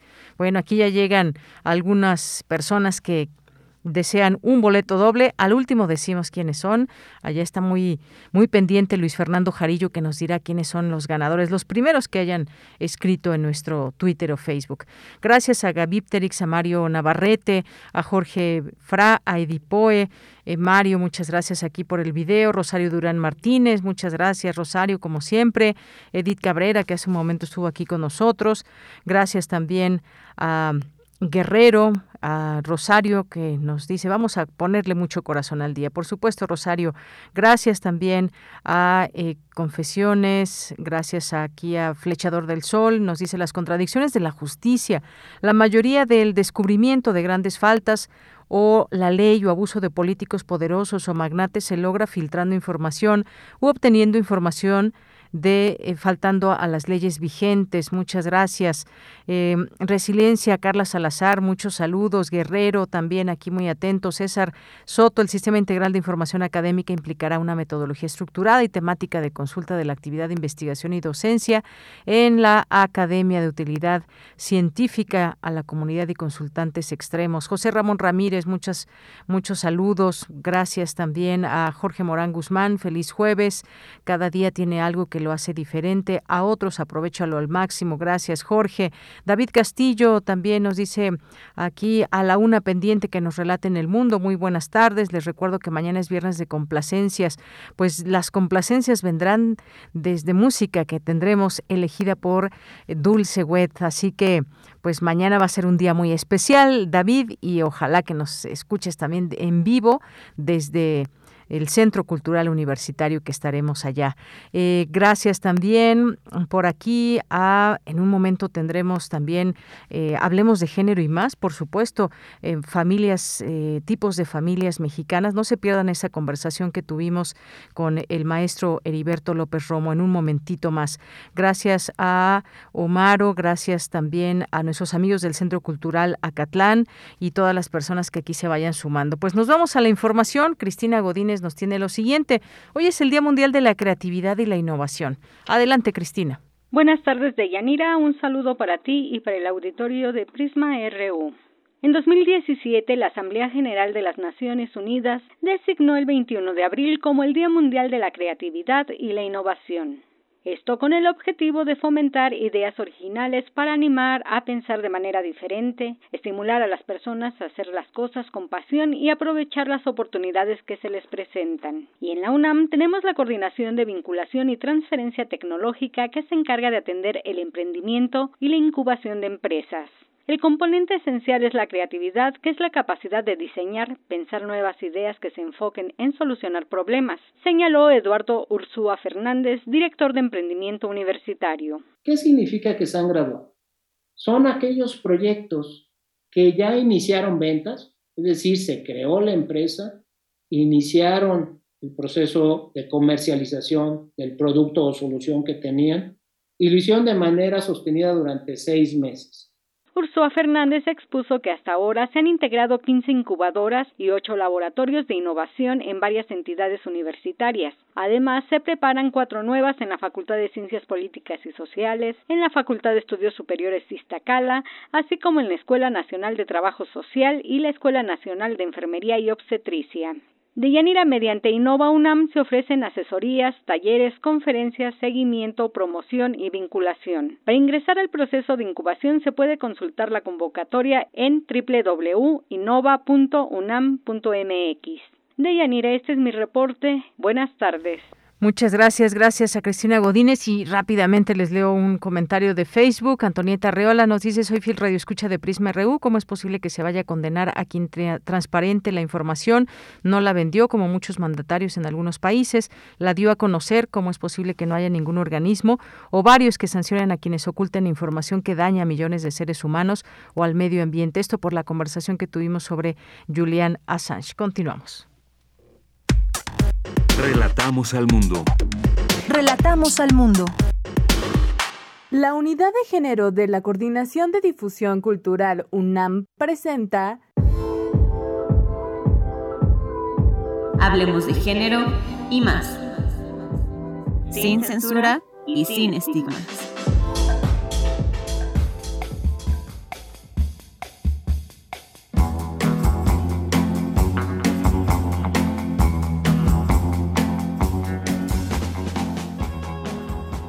Hoy, en Hablemos de Género y más, el maestro Heriberto López Romo, director y fundador del Instituto de Investigaciones Sociales, SC, nos llevará a conocer los tipos de familia en México, basado en el estudio que han hecho desde esta entidad educativa. ¿Con quién vivimos? ¿Qué es una familia tradicional? ¿Qué características tienen estas familias? Acompáñanos a conocer sobre este tema. Maestro Heriberto, ¿cuántos tipos de familia hay y a qué nos referimos con tipo de familia? Esta tipología que generamos hace básicamente 10 años, pues habla de estos 11 tipos en los que hay tres tipos de familias que podrían corresponder a lo que antes se llamaba, lo que se pueden ser las familias tradicionales, que en su conjunto en ese momento representaban el 50% de los hogares, el 52 un poco más, y pues ahora ya estamos en el 47% y los pronósticos para el 2030 es que eso va a ser cerca del 35%, o sea, se acerca a que solamente uno de cada tres hogares en México va a corresponder a, a un tipo de familia tradicional. ¿Y qué es una familia tradicional? Lo definimos como donde hay papá, mamá e hijos y lo dividimos en tres, papá, mamá e hijos niños, porque papá, mamá e hijos jóvenes, papá, mamá e hijos con la presencia de otra generación. ¿Sigue siendo la familia tradicional la que más prevalece? ¿Qué otros tipos de familia existen?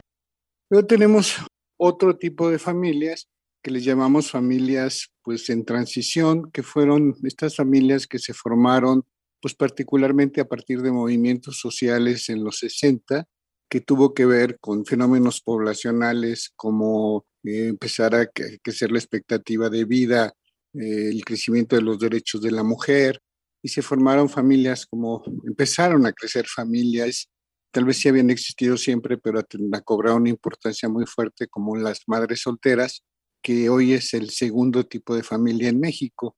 Pues nos hemos movido por ahí del 17, eh, 18% de los hogares o sea, una de cada seis familias en México es de una madre soltera, es decir, donde no existe un padre o no existe la presencia del rol de, de padre y la madre asume esto y convirtiendo en una dinámica muy particular en el que ella asume todos los roles, tienes comportamientos muy particulares con los hijos.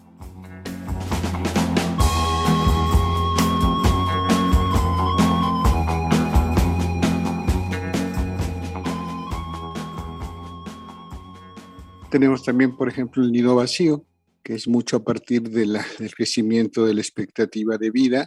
Y estaba, hablamos hoy de un 6% de hogares nido vacío, pues en el que vemos este, esta pareja mayor de 55 años, que hace algunos años o previo a esto eran pues unos viejos, ahora es una familia que está empezando a reconfigurar los próximos 30 años que le marcan todas las expectativas que van a seguir pueden llegar y pues están reaprendiendo a alimentarse, reaprendiendo a ejercitarse, reaprendiendo a convivir, reaprendiendo hasta enamorarse. Hoy en día muchos jóvenes viven en compañía de otros jóvenes, convirtiéndose entre ellos en familia. Las familias de los roomies, en donde no existe una pareja que organiza la familia y que son pues más bien por amistad o por alguna necesidad, en donde vemos las familias desde los estudiantes eh, que conviven un, un espacio o de los que ya están en una etapa más de trabajo profesional que también lo cumplen. O otro de las familias que es muy importante es la familia unipersonal. Y siempre aprovecho al, hablar de esta familia para hablar un poco más de lo que es una familia. La definición oficial de organismos internacionales y del mismo INEGI es que una familia es pues alguien que con los que comparten espacio y gasto. Y en este sentido, pues si uno vive solo en su propio espacio y comparte su gasto, pues es una familia. Y a veces hay críticas porque dicen, pues eso no es una familia porque familia es casi plural. Bueno, pues si yo vivo en un espacio y tengo mi presupuesto, soy una familia, de acuerdo a definición oficial. Yo soy mi familia, se podría decir, y es que efectivamente hay quien se quedó sin familia, sin parientes, y ellos o ellas mismas son su propio núcleo familiar. ¿En qué porcentaje se da?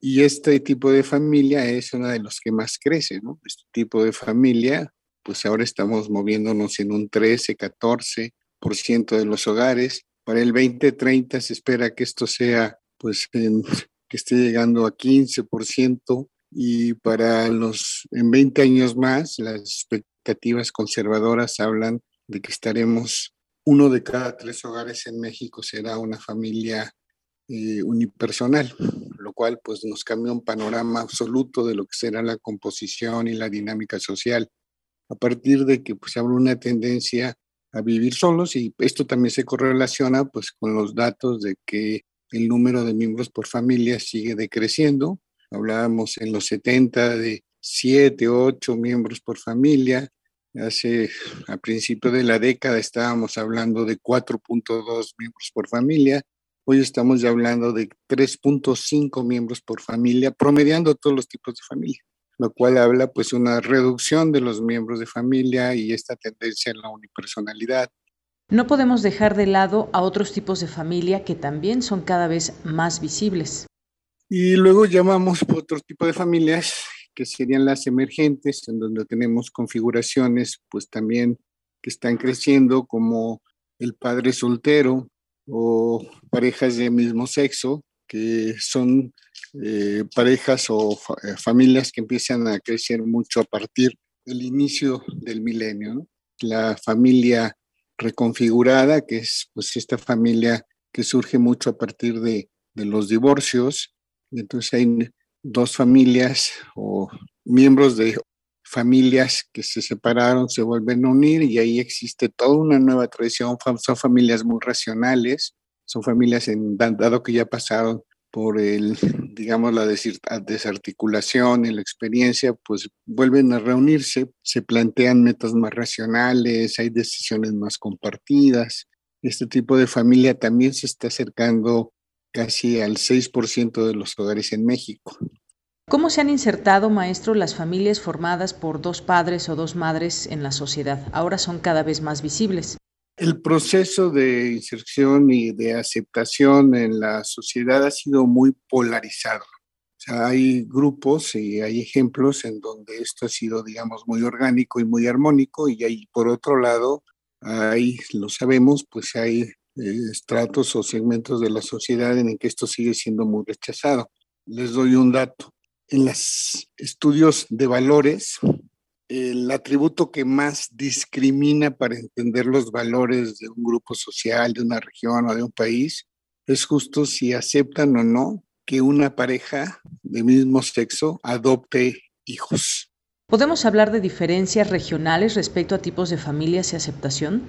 El municipio del país que tiene una sociedad familias más diferentes, más emergentes. El primero a nivel nacional es la alcaldía de Benito Juárez. De pronto esto sorprende porque parecería que dice no puede ser más, no sé, alguna otra de las alcaldías de la Ciudad de México. No, la alcaldía de Benito Juárez es la más homogéneamente diferente en todo el país. la segunda municipio o región zona metropolitana más diferente es Tijuana, después El Paso, después Reynosa, y lo que nos habla entonces de que la franja fronteriza, en donde hay una multiculturalidad por las fronteras y por las migraciones, ha promovido que exista esta mayor diversidad y mayor aceptación.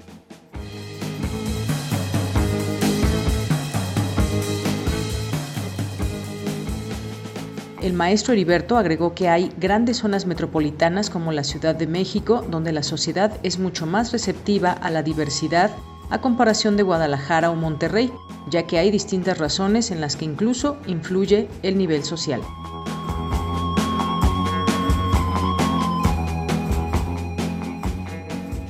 Gracias por la escucha y al maestro Heriberto López Romo, director y fundador del Instituto de Investigaciones Sociales SC.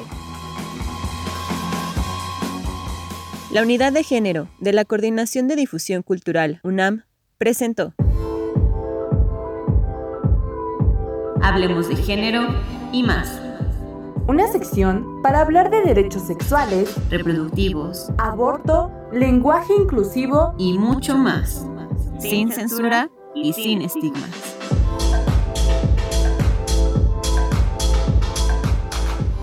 Bien, pues nos vamos ahora con la información internacional a través de Radio Francia.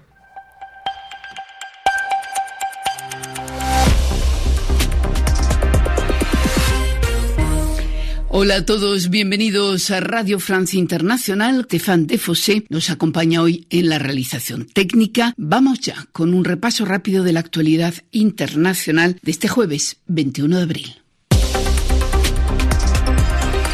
Carmele Gallubo. El presidente ruso anuncia que sus tropas ya han conquistado Mariupol, la ciudad portuaria del sureste de Ucrania.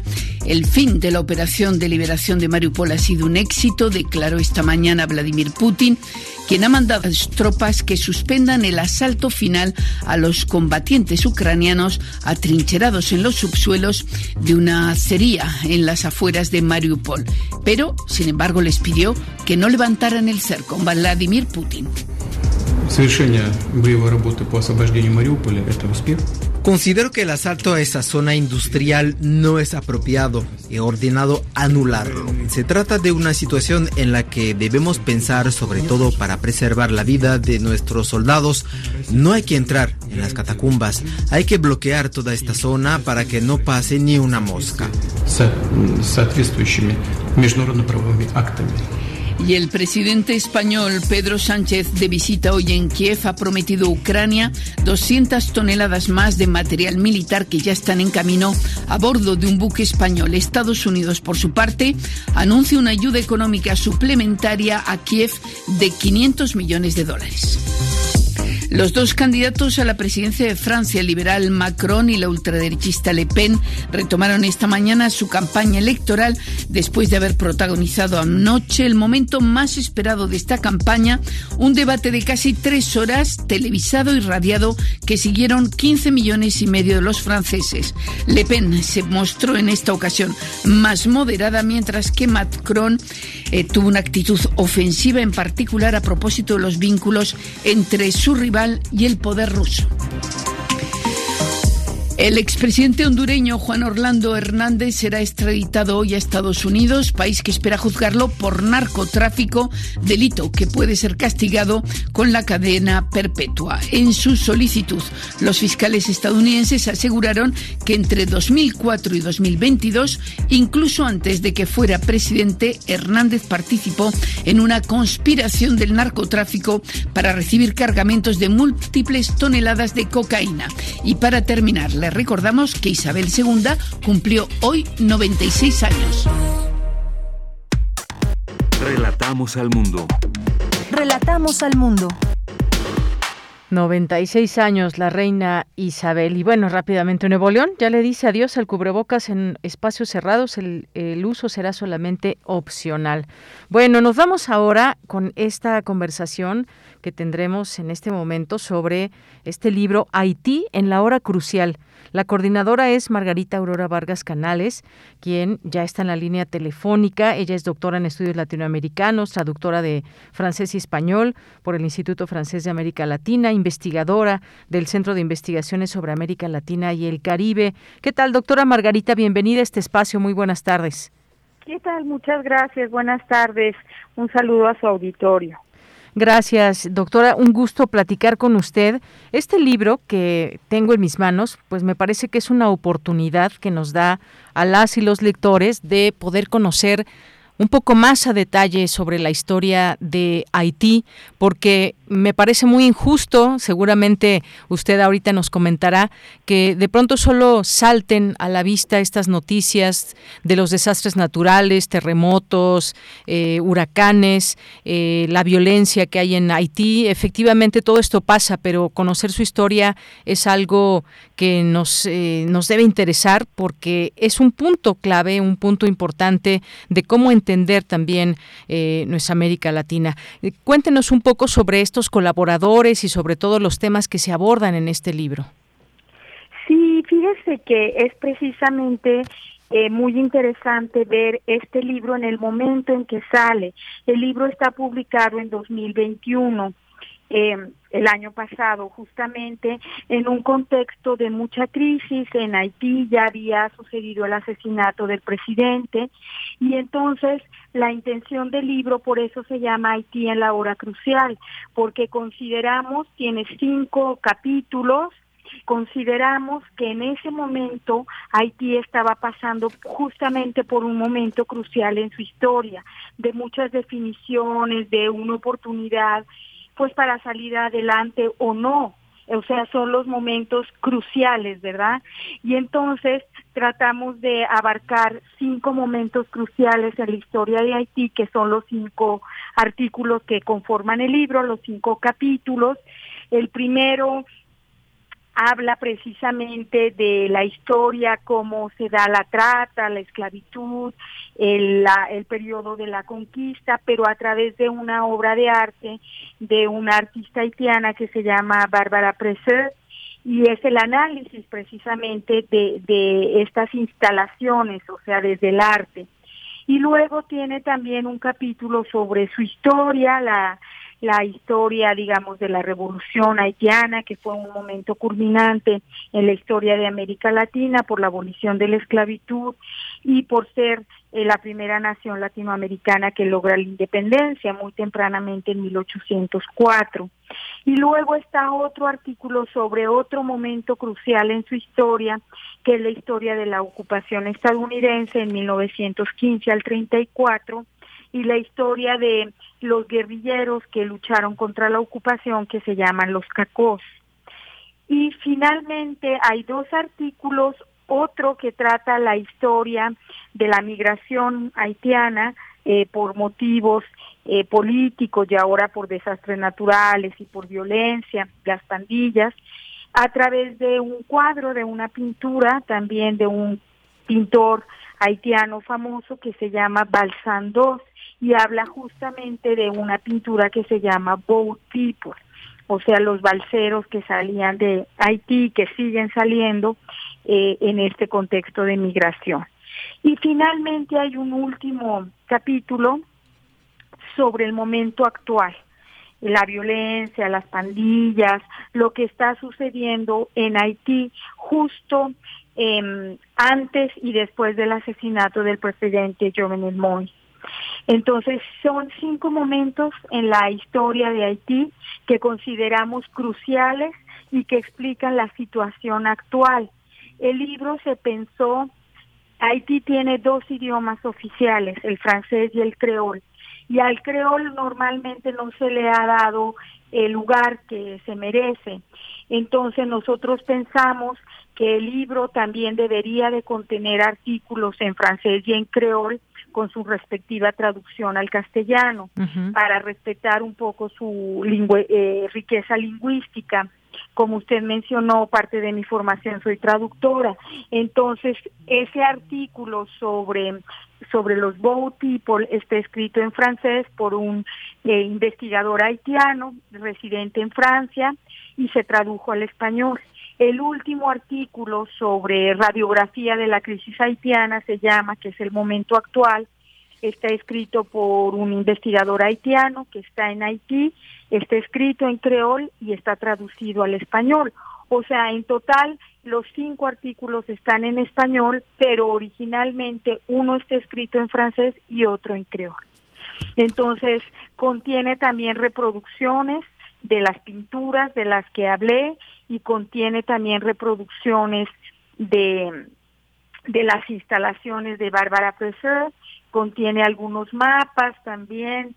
Eh, entonces es un libro muy rico en información, creo yo, que a los mexicanos nos ayuda a entender la historia haitiana, que es muy compleja y es muy rica también, y nos ayuda a tener también una visión distinta de la que usualmente transmiten los medios de comunicación que en mi opinión es una imagen muy negativa que no corresponde realmente a la, a la riqueza y a la historia misma tan compleja haitiana.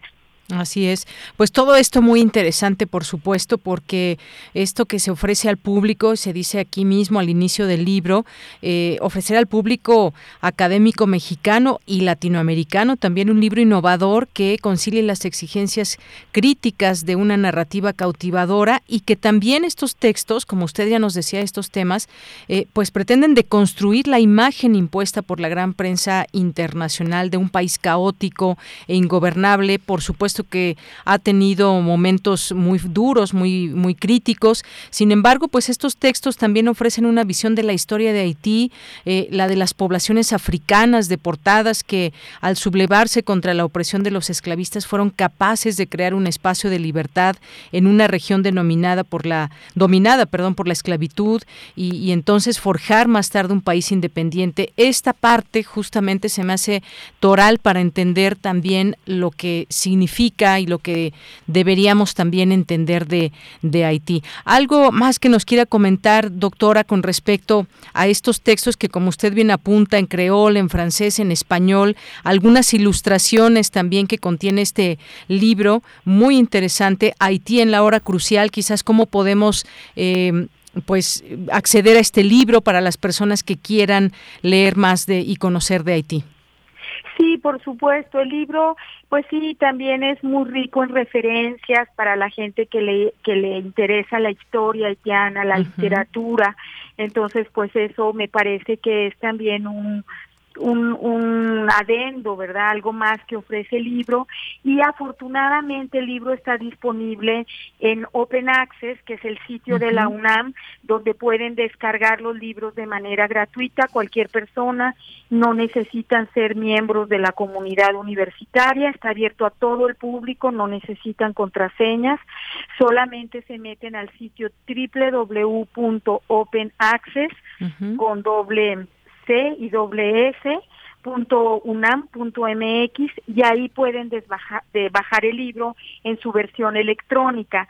Y el libro también se encuentra impreso, lo pueden, ese sí lo tendrían que comprar en el Centro de Investigaciones sobre América Latina y el Caribe de la UNAM, Torre 2 de Humanidades, tercer piso, que es el centro de investigación donde yo trabajo, o en cualquiera de las librerías de la UNAM pero me parece muy importante señalar que lo pueden descargar de manera gratuita en el sitio que mencioné.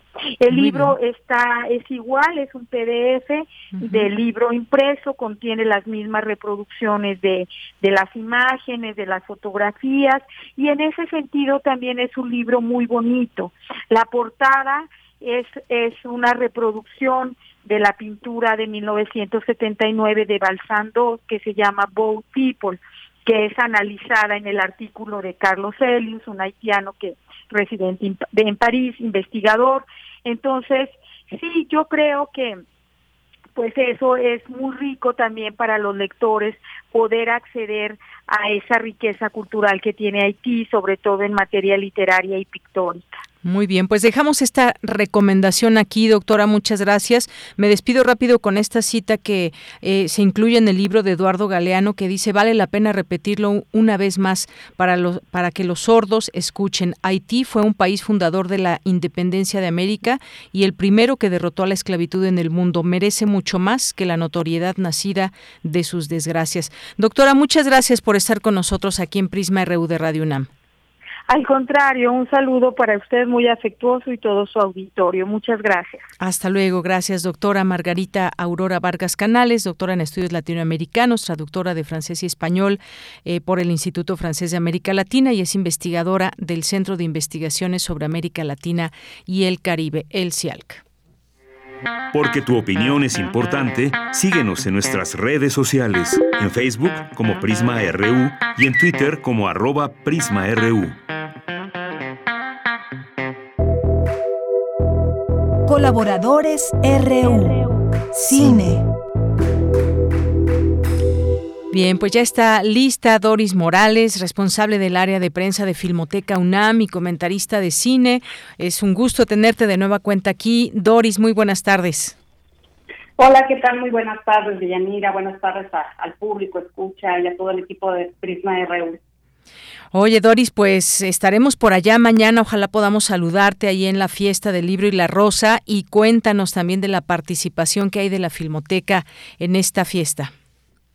Sí, por supuesto, con mucho gusto. Tenemos eh, varias actividades en la fiesta del libro de la Rosa 2022.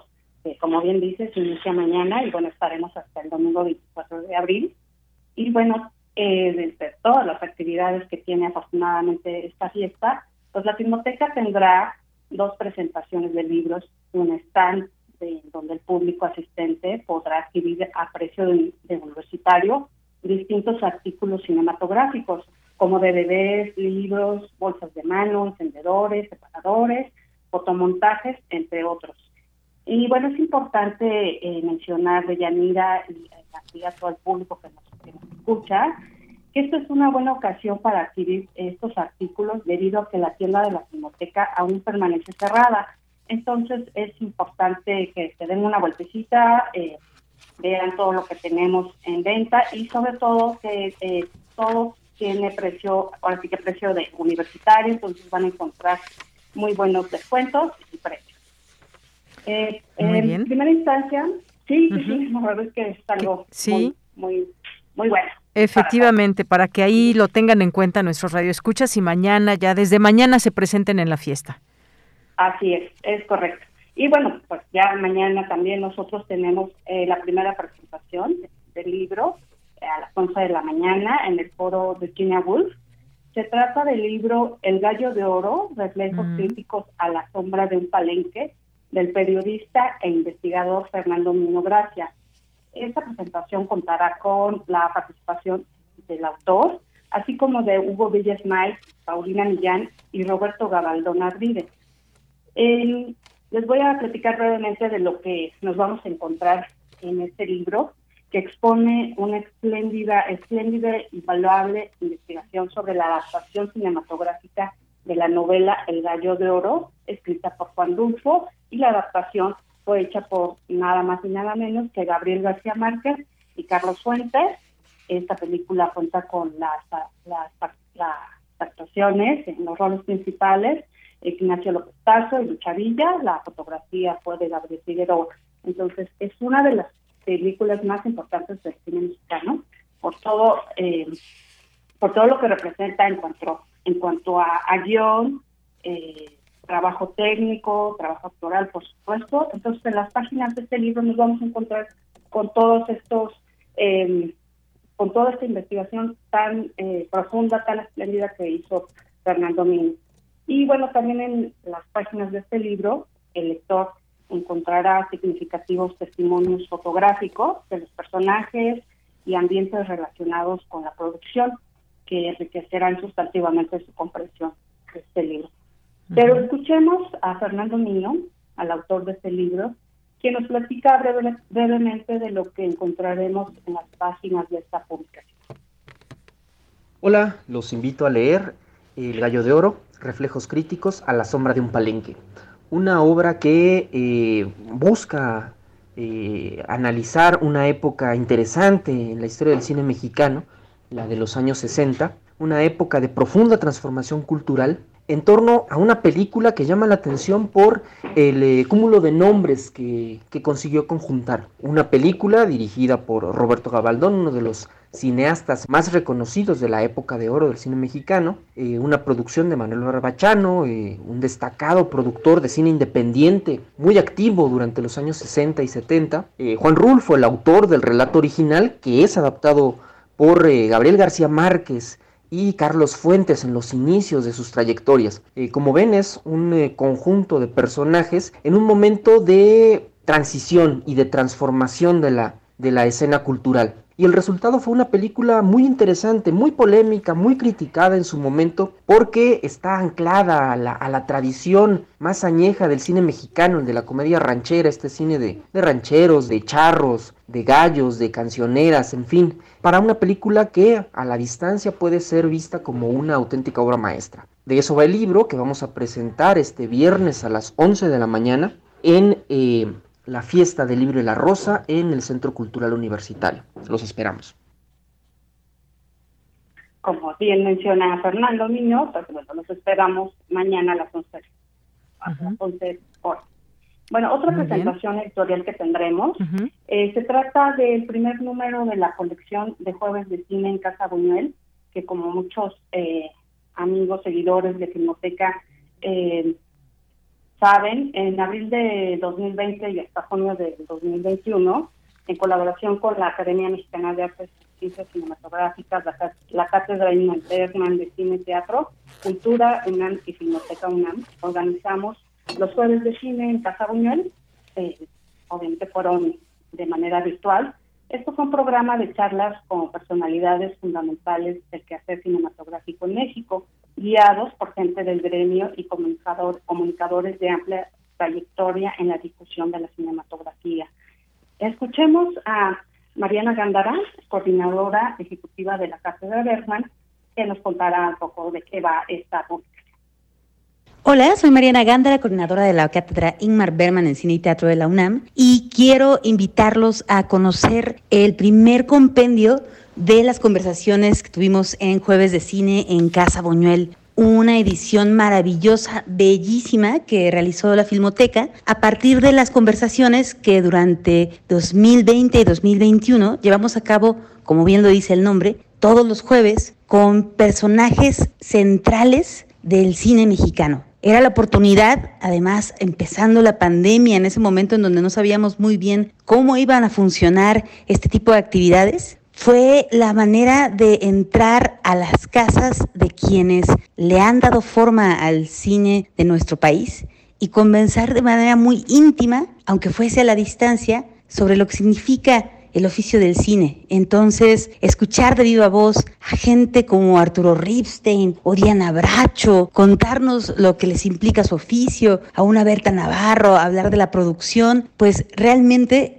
es un absoluto agasajo. Y estos compendios lo que hacen es que al transcribirse esas conversaciones se generan, la verdad, materiales de consulta que más allá de la posibilidad de ver el video de la conversación, pues permiten que uno pueda tener otro tipo de lectura en otro ritmo, más pausado quizá, regresar a una idea. Y la, la edición es tan linda que en realidad se vuelve un artículo de colección porque son pequeños fascículos, todos la verdad muy ligeros en su lectura, pero muy profundos en lo que en ella se encuentra, cada uno de un color distinto, en una cajita muy linda, en donde realmente se vuelve eso, como un box set con algunas de eh, las mentes y prácticas más brillantes de nuestro cine nacional. Entonces les invito a que conozcan la colección, se hagan de un tomo y que nos puedan acompañar este domingo en la presentación de la publicación como parte de las actividades de la fiesta del libro y la rosa.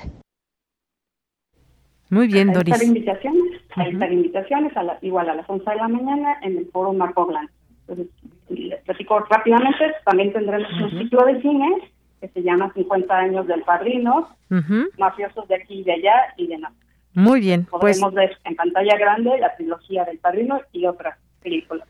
Perfecto, pues muchas gracias por estas recomendaciones también de cine que están ligadas a esta participación de la Filmoteca en la Fiesta del Libro y la Rosa. Muchas gracias Doris Morales por estar aquí en Prisma RU de Radio UNAM. Al contrario, y nos encontramos en la fiesta. Claro que sí, por ahí nos saludamos mañana. Gracias Doris, buenas tardes. Buenas tardes.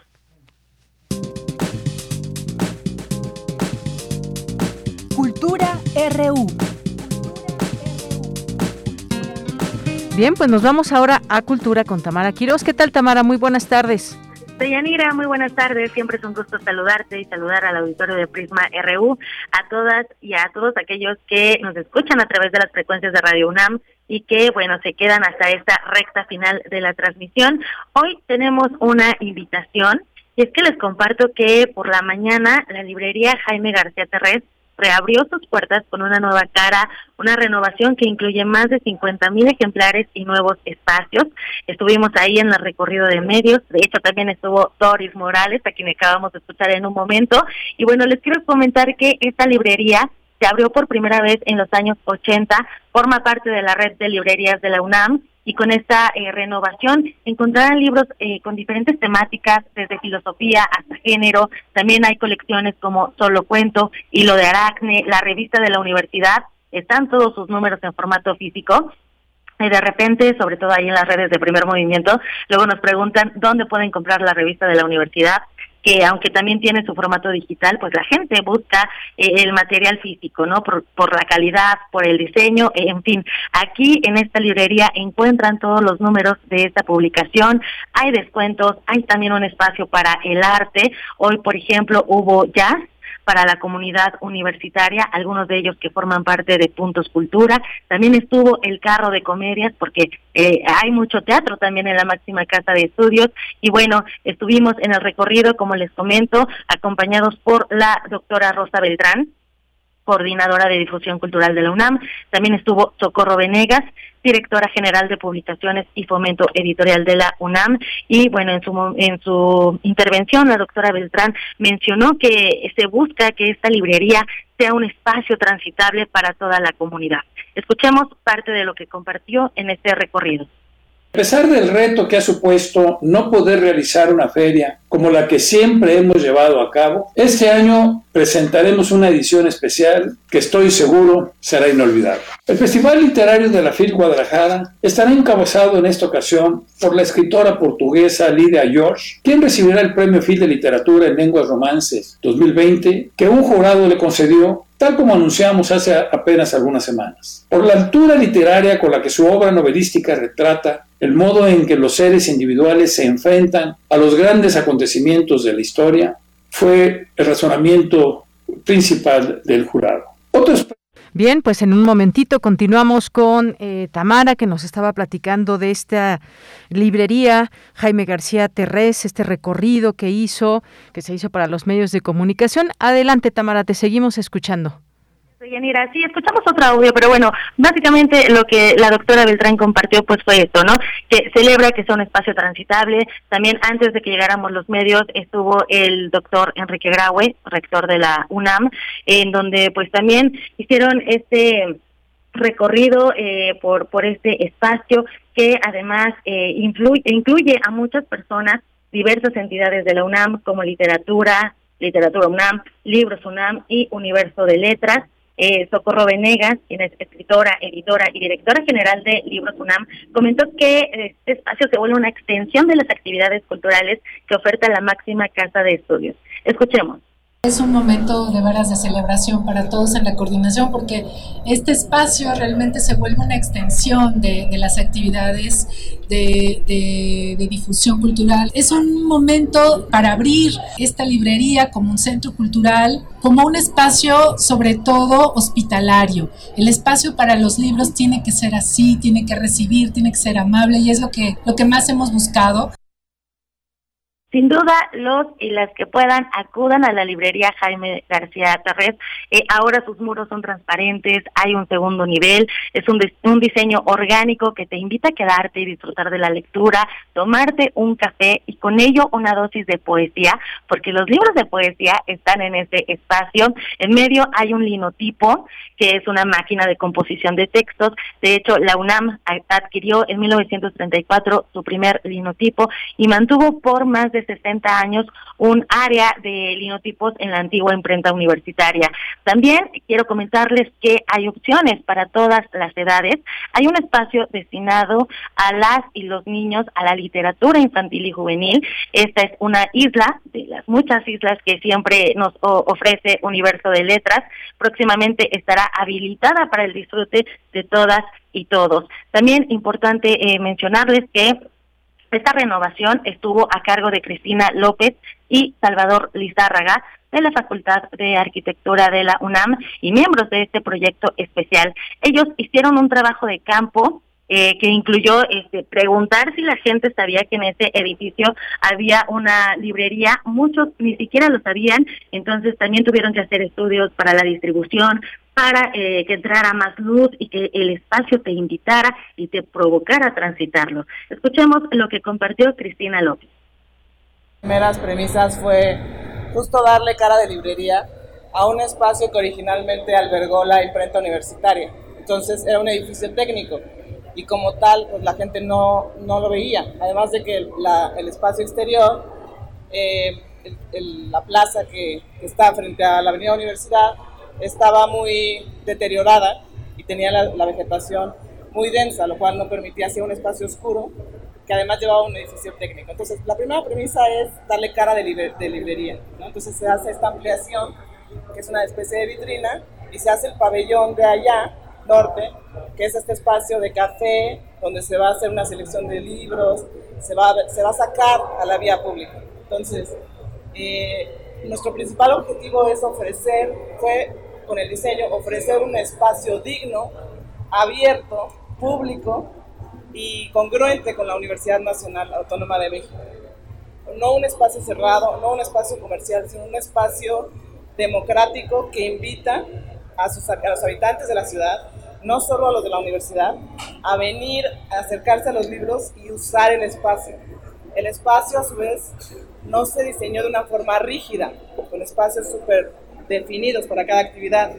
Eh, la idea es provocar que el espacio se pueda utilizar de muchas formas, que la circulación se pueda hacer de una forma aleatoria, que no haya pasillos rígidos, que puedas sentarte informalmente en, cualquier lugar a hojear un libro que te puedas tomar una taza de café, que puedas compartir con tus compañeros, que te puedas conectar a internet, descargar un libro y que todo eso haga que te apropies del espacio. Con esto, con esta renovación de Yanira Auditorio, la librería Jaime García Terres se convierte en la que tiene mayor amplitud, es la más grande de la universidad, así que los invitamos a que la visiten. Se ubica en la avenida Universidad número 3000 y está abierta de lunes a viernes de 9 a 15 horas y de 17 a 20 horas. Eh, también los invitamos a que sigan las redes sociales de Libros UNAM, eh, donde también encontrarán información en Cultura UNAM y en nuestro Twitter en arroba prisma.ru también habrá, ah, bueno, ya están ahí publicadas unas fotos que tomamos para ustedes, para que conozcan, para invitarlos, para abrir apetito a que acudan a esta librería que sin duda eh, pues celebramos, ¿no? Que estén estos espacios para todos y para todas.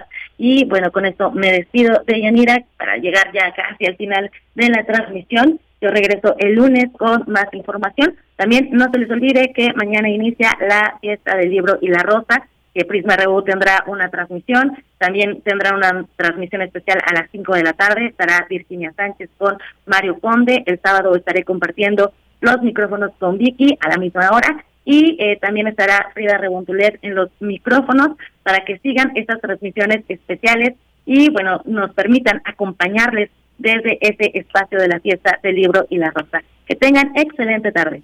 Gracias, Tamara. Y nos despedimos antes. Rápidamente, miren, quienes ganaron los boletos, estos que habíamos regalado para irse el sábado a CEU entre San Luis y Pumas.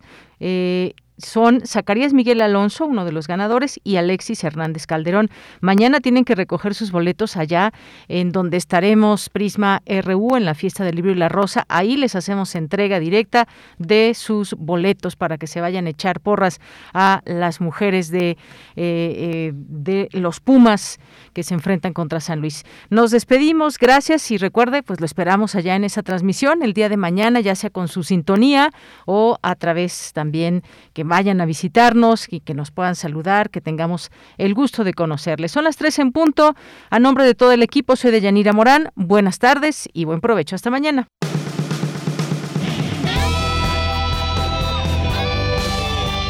Prisma RU.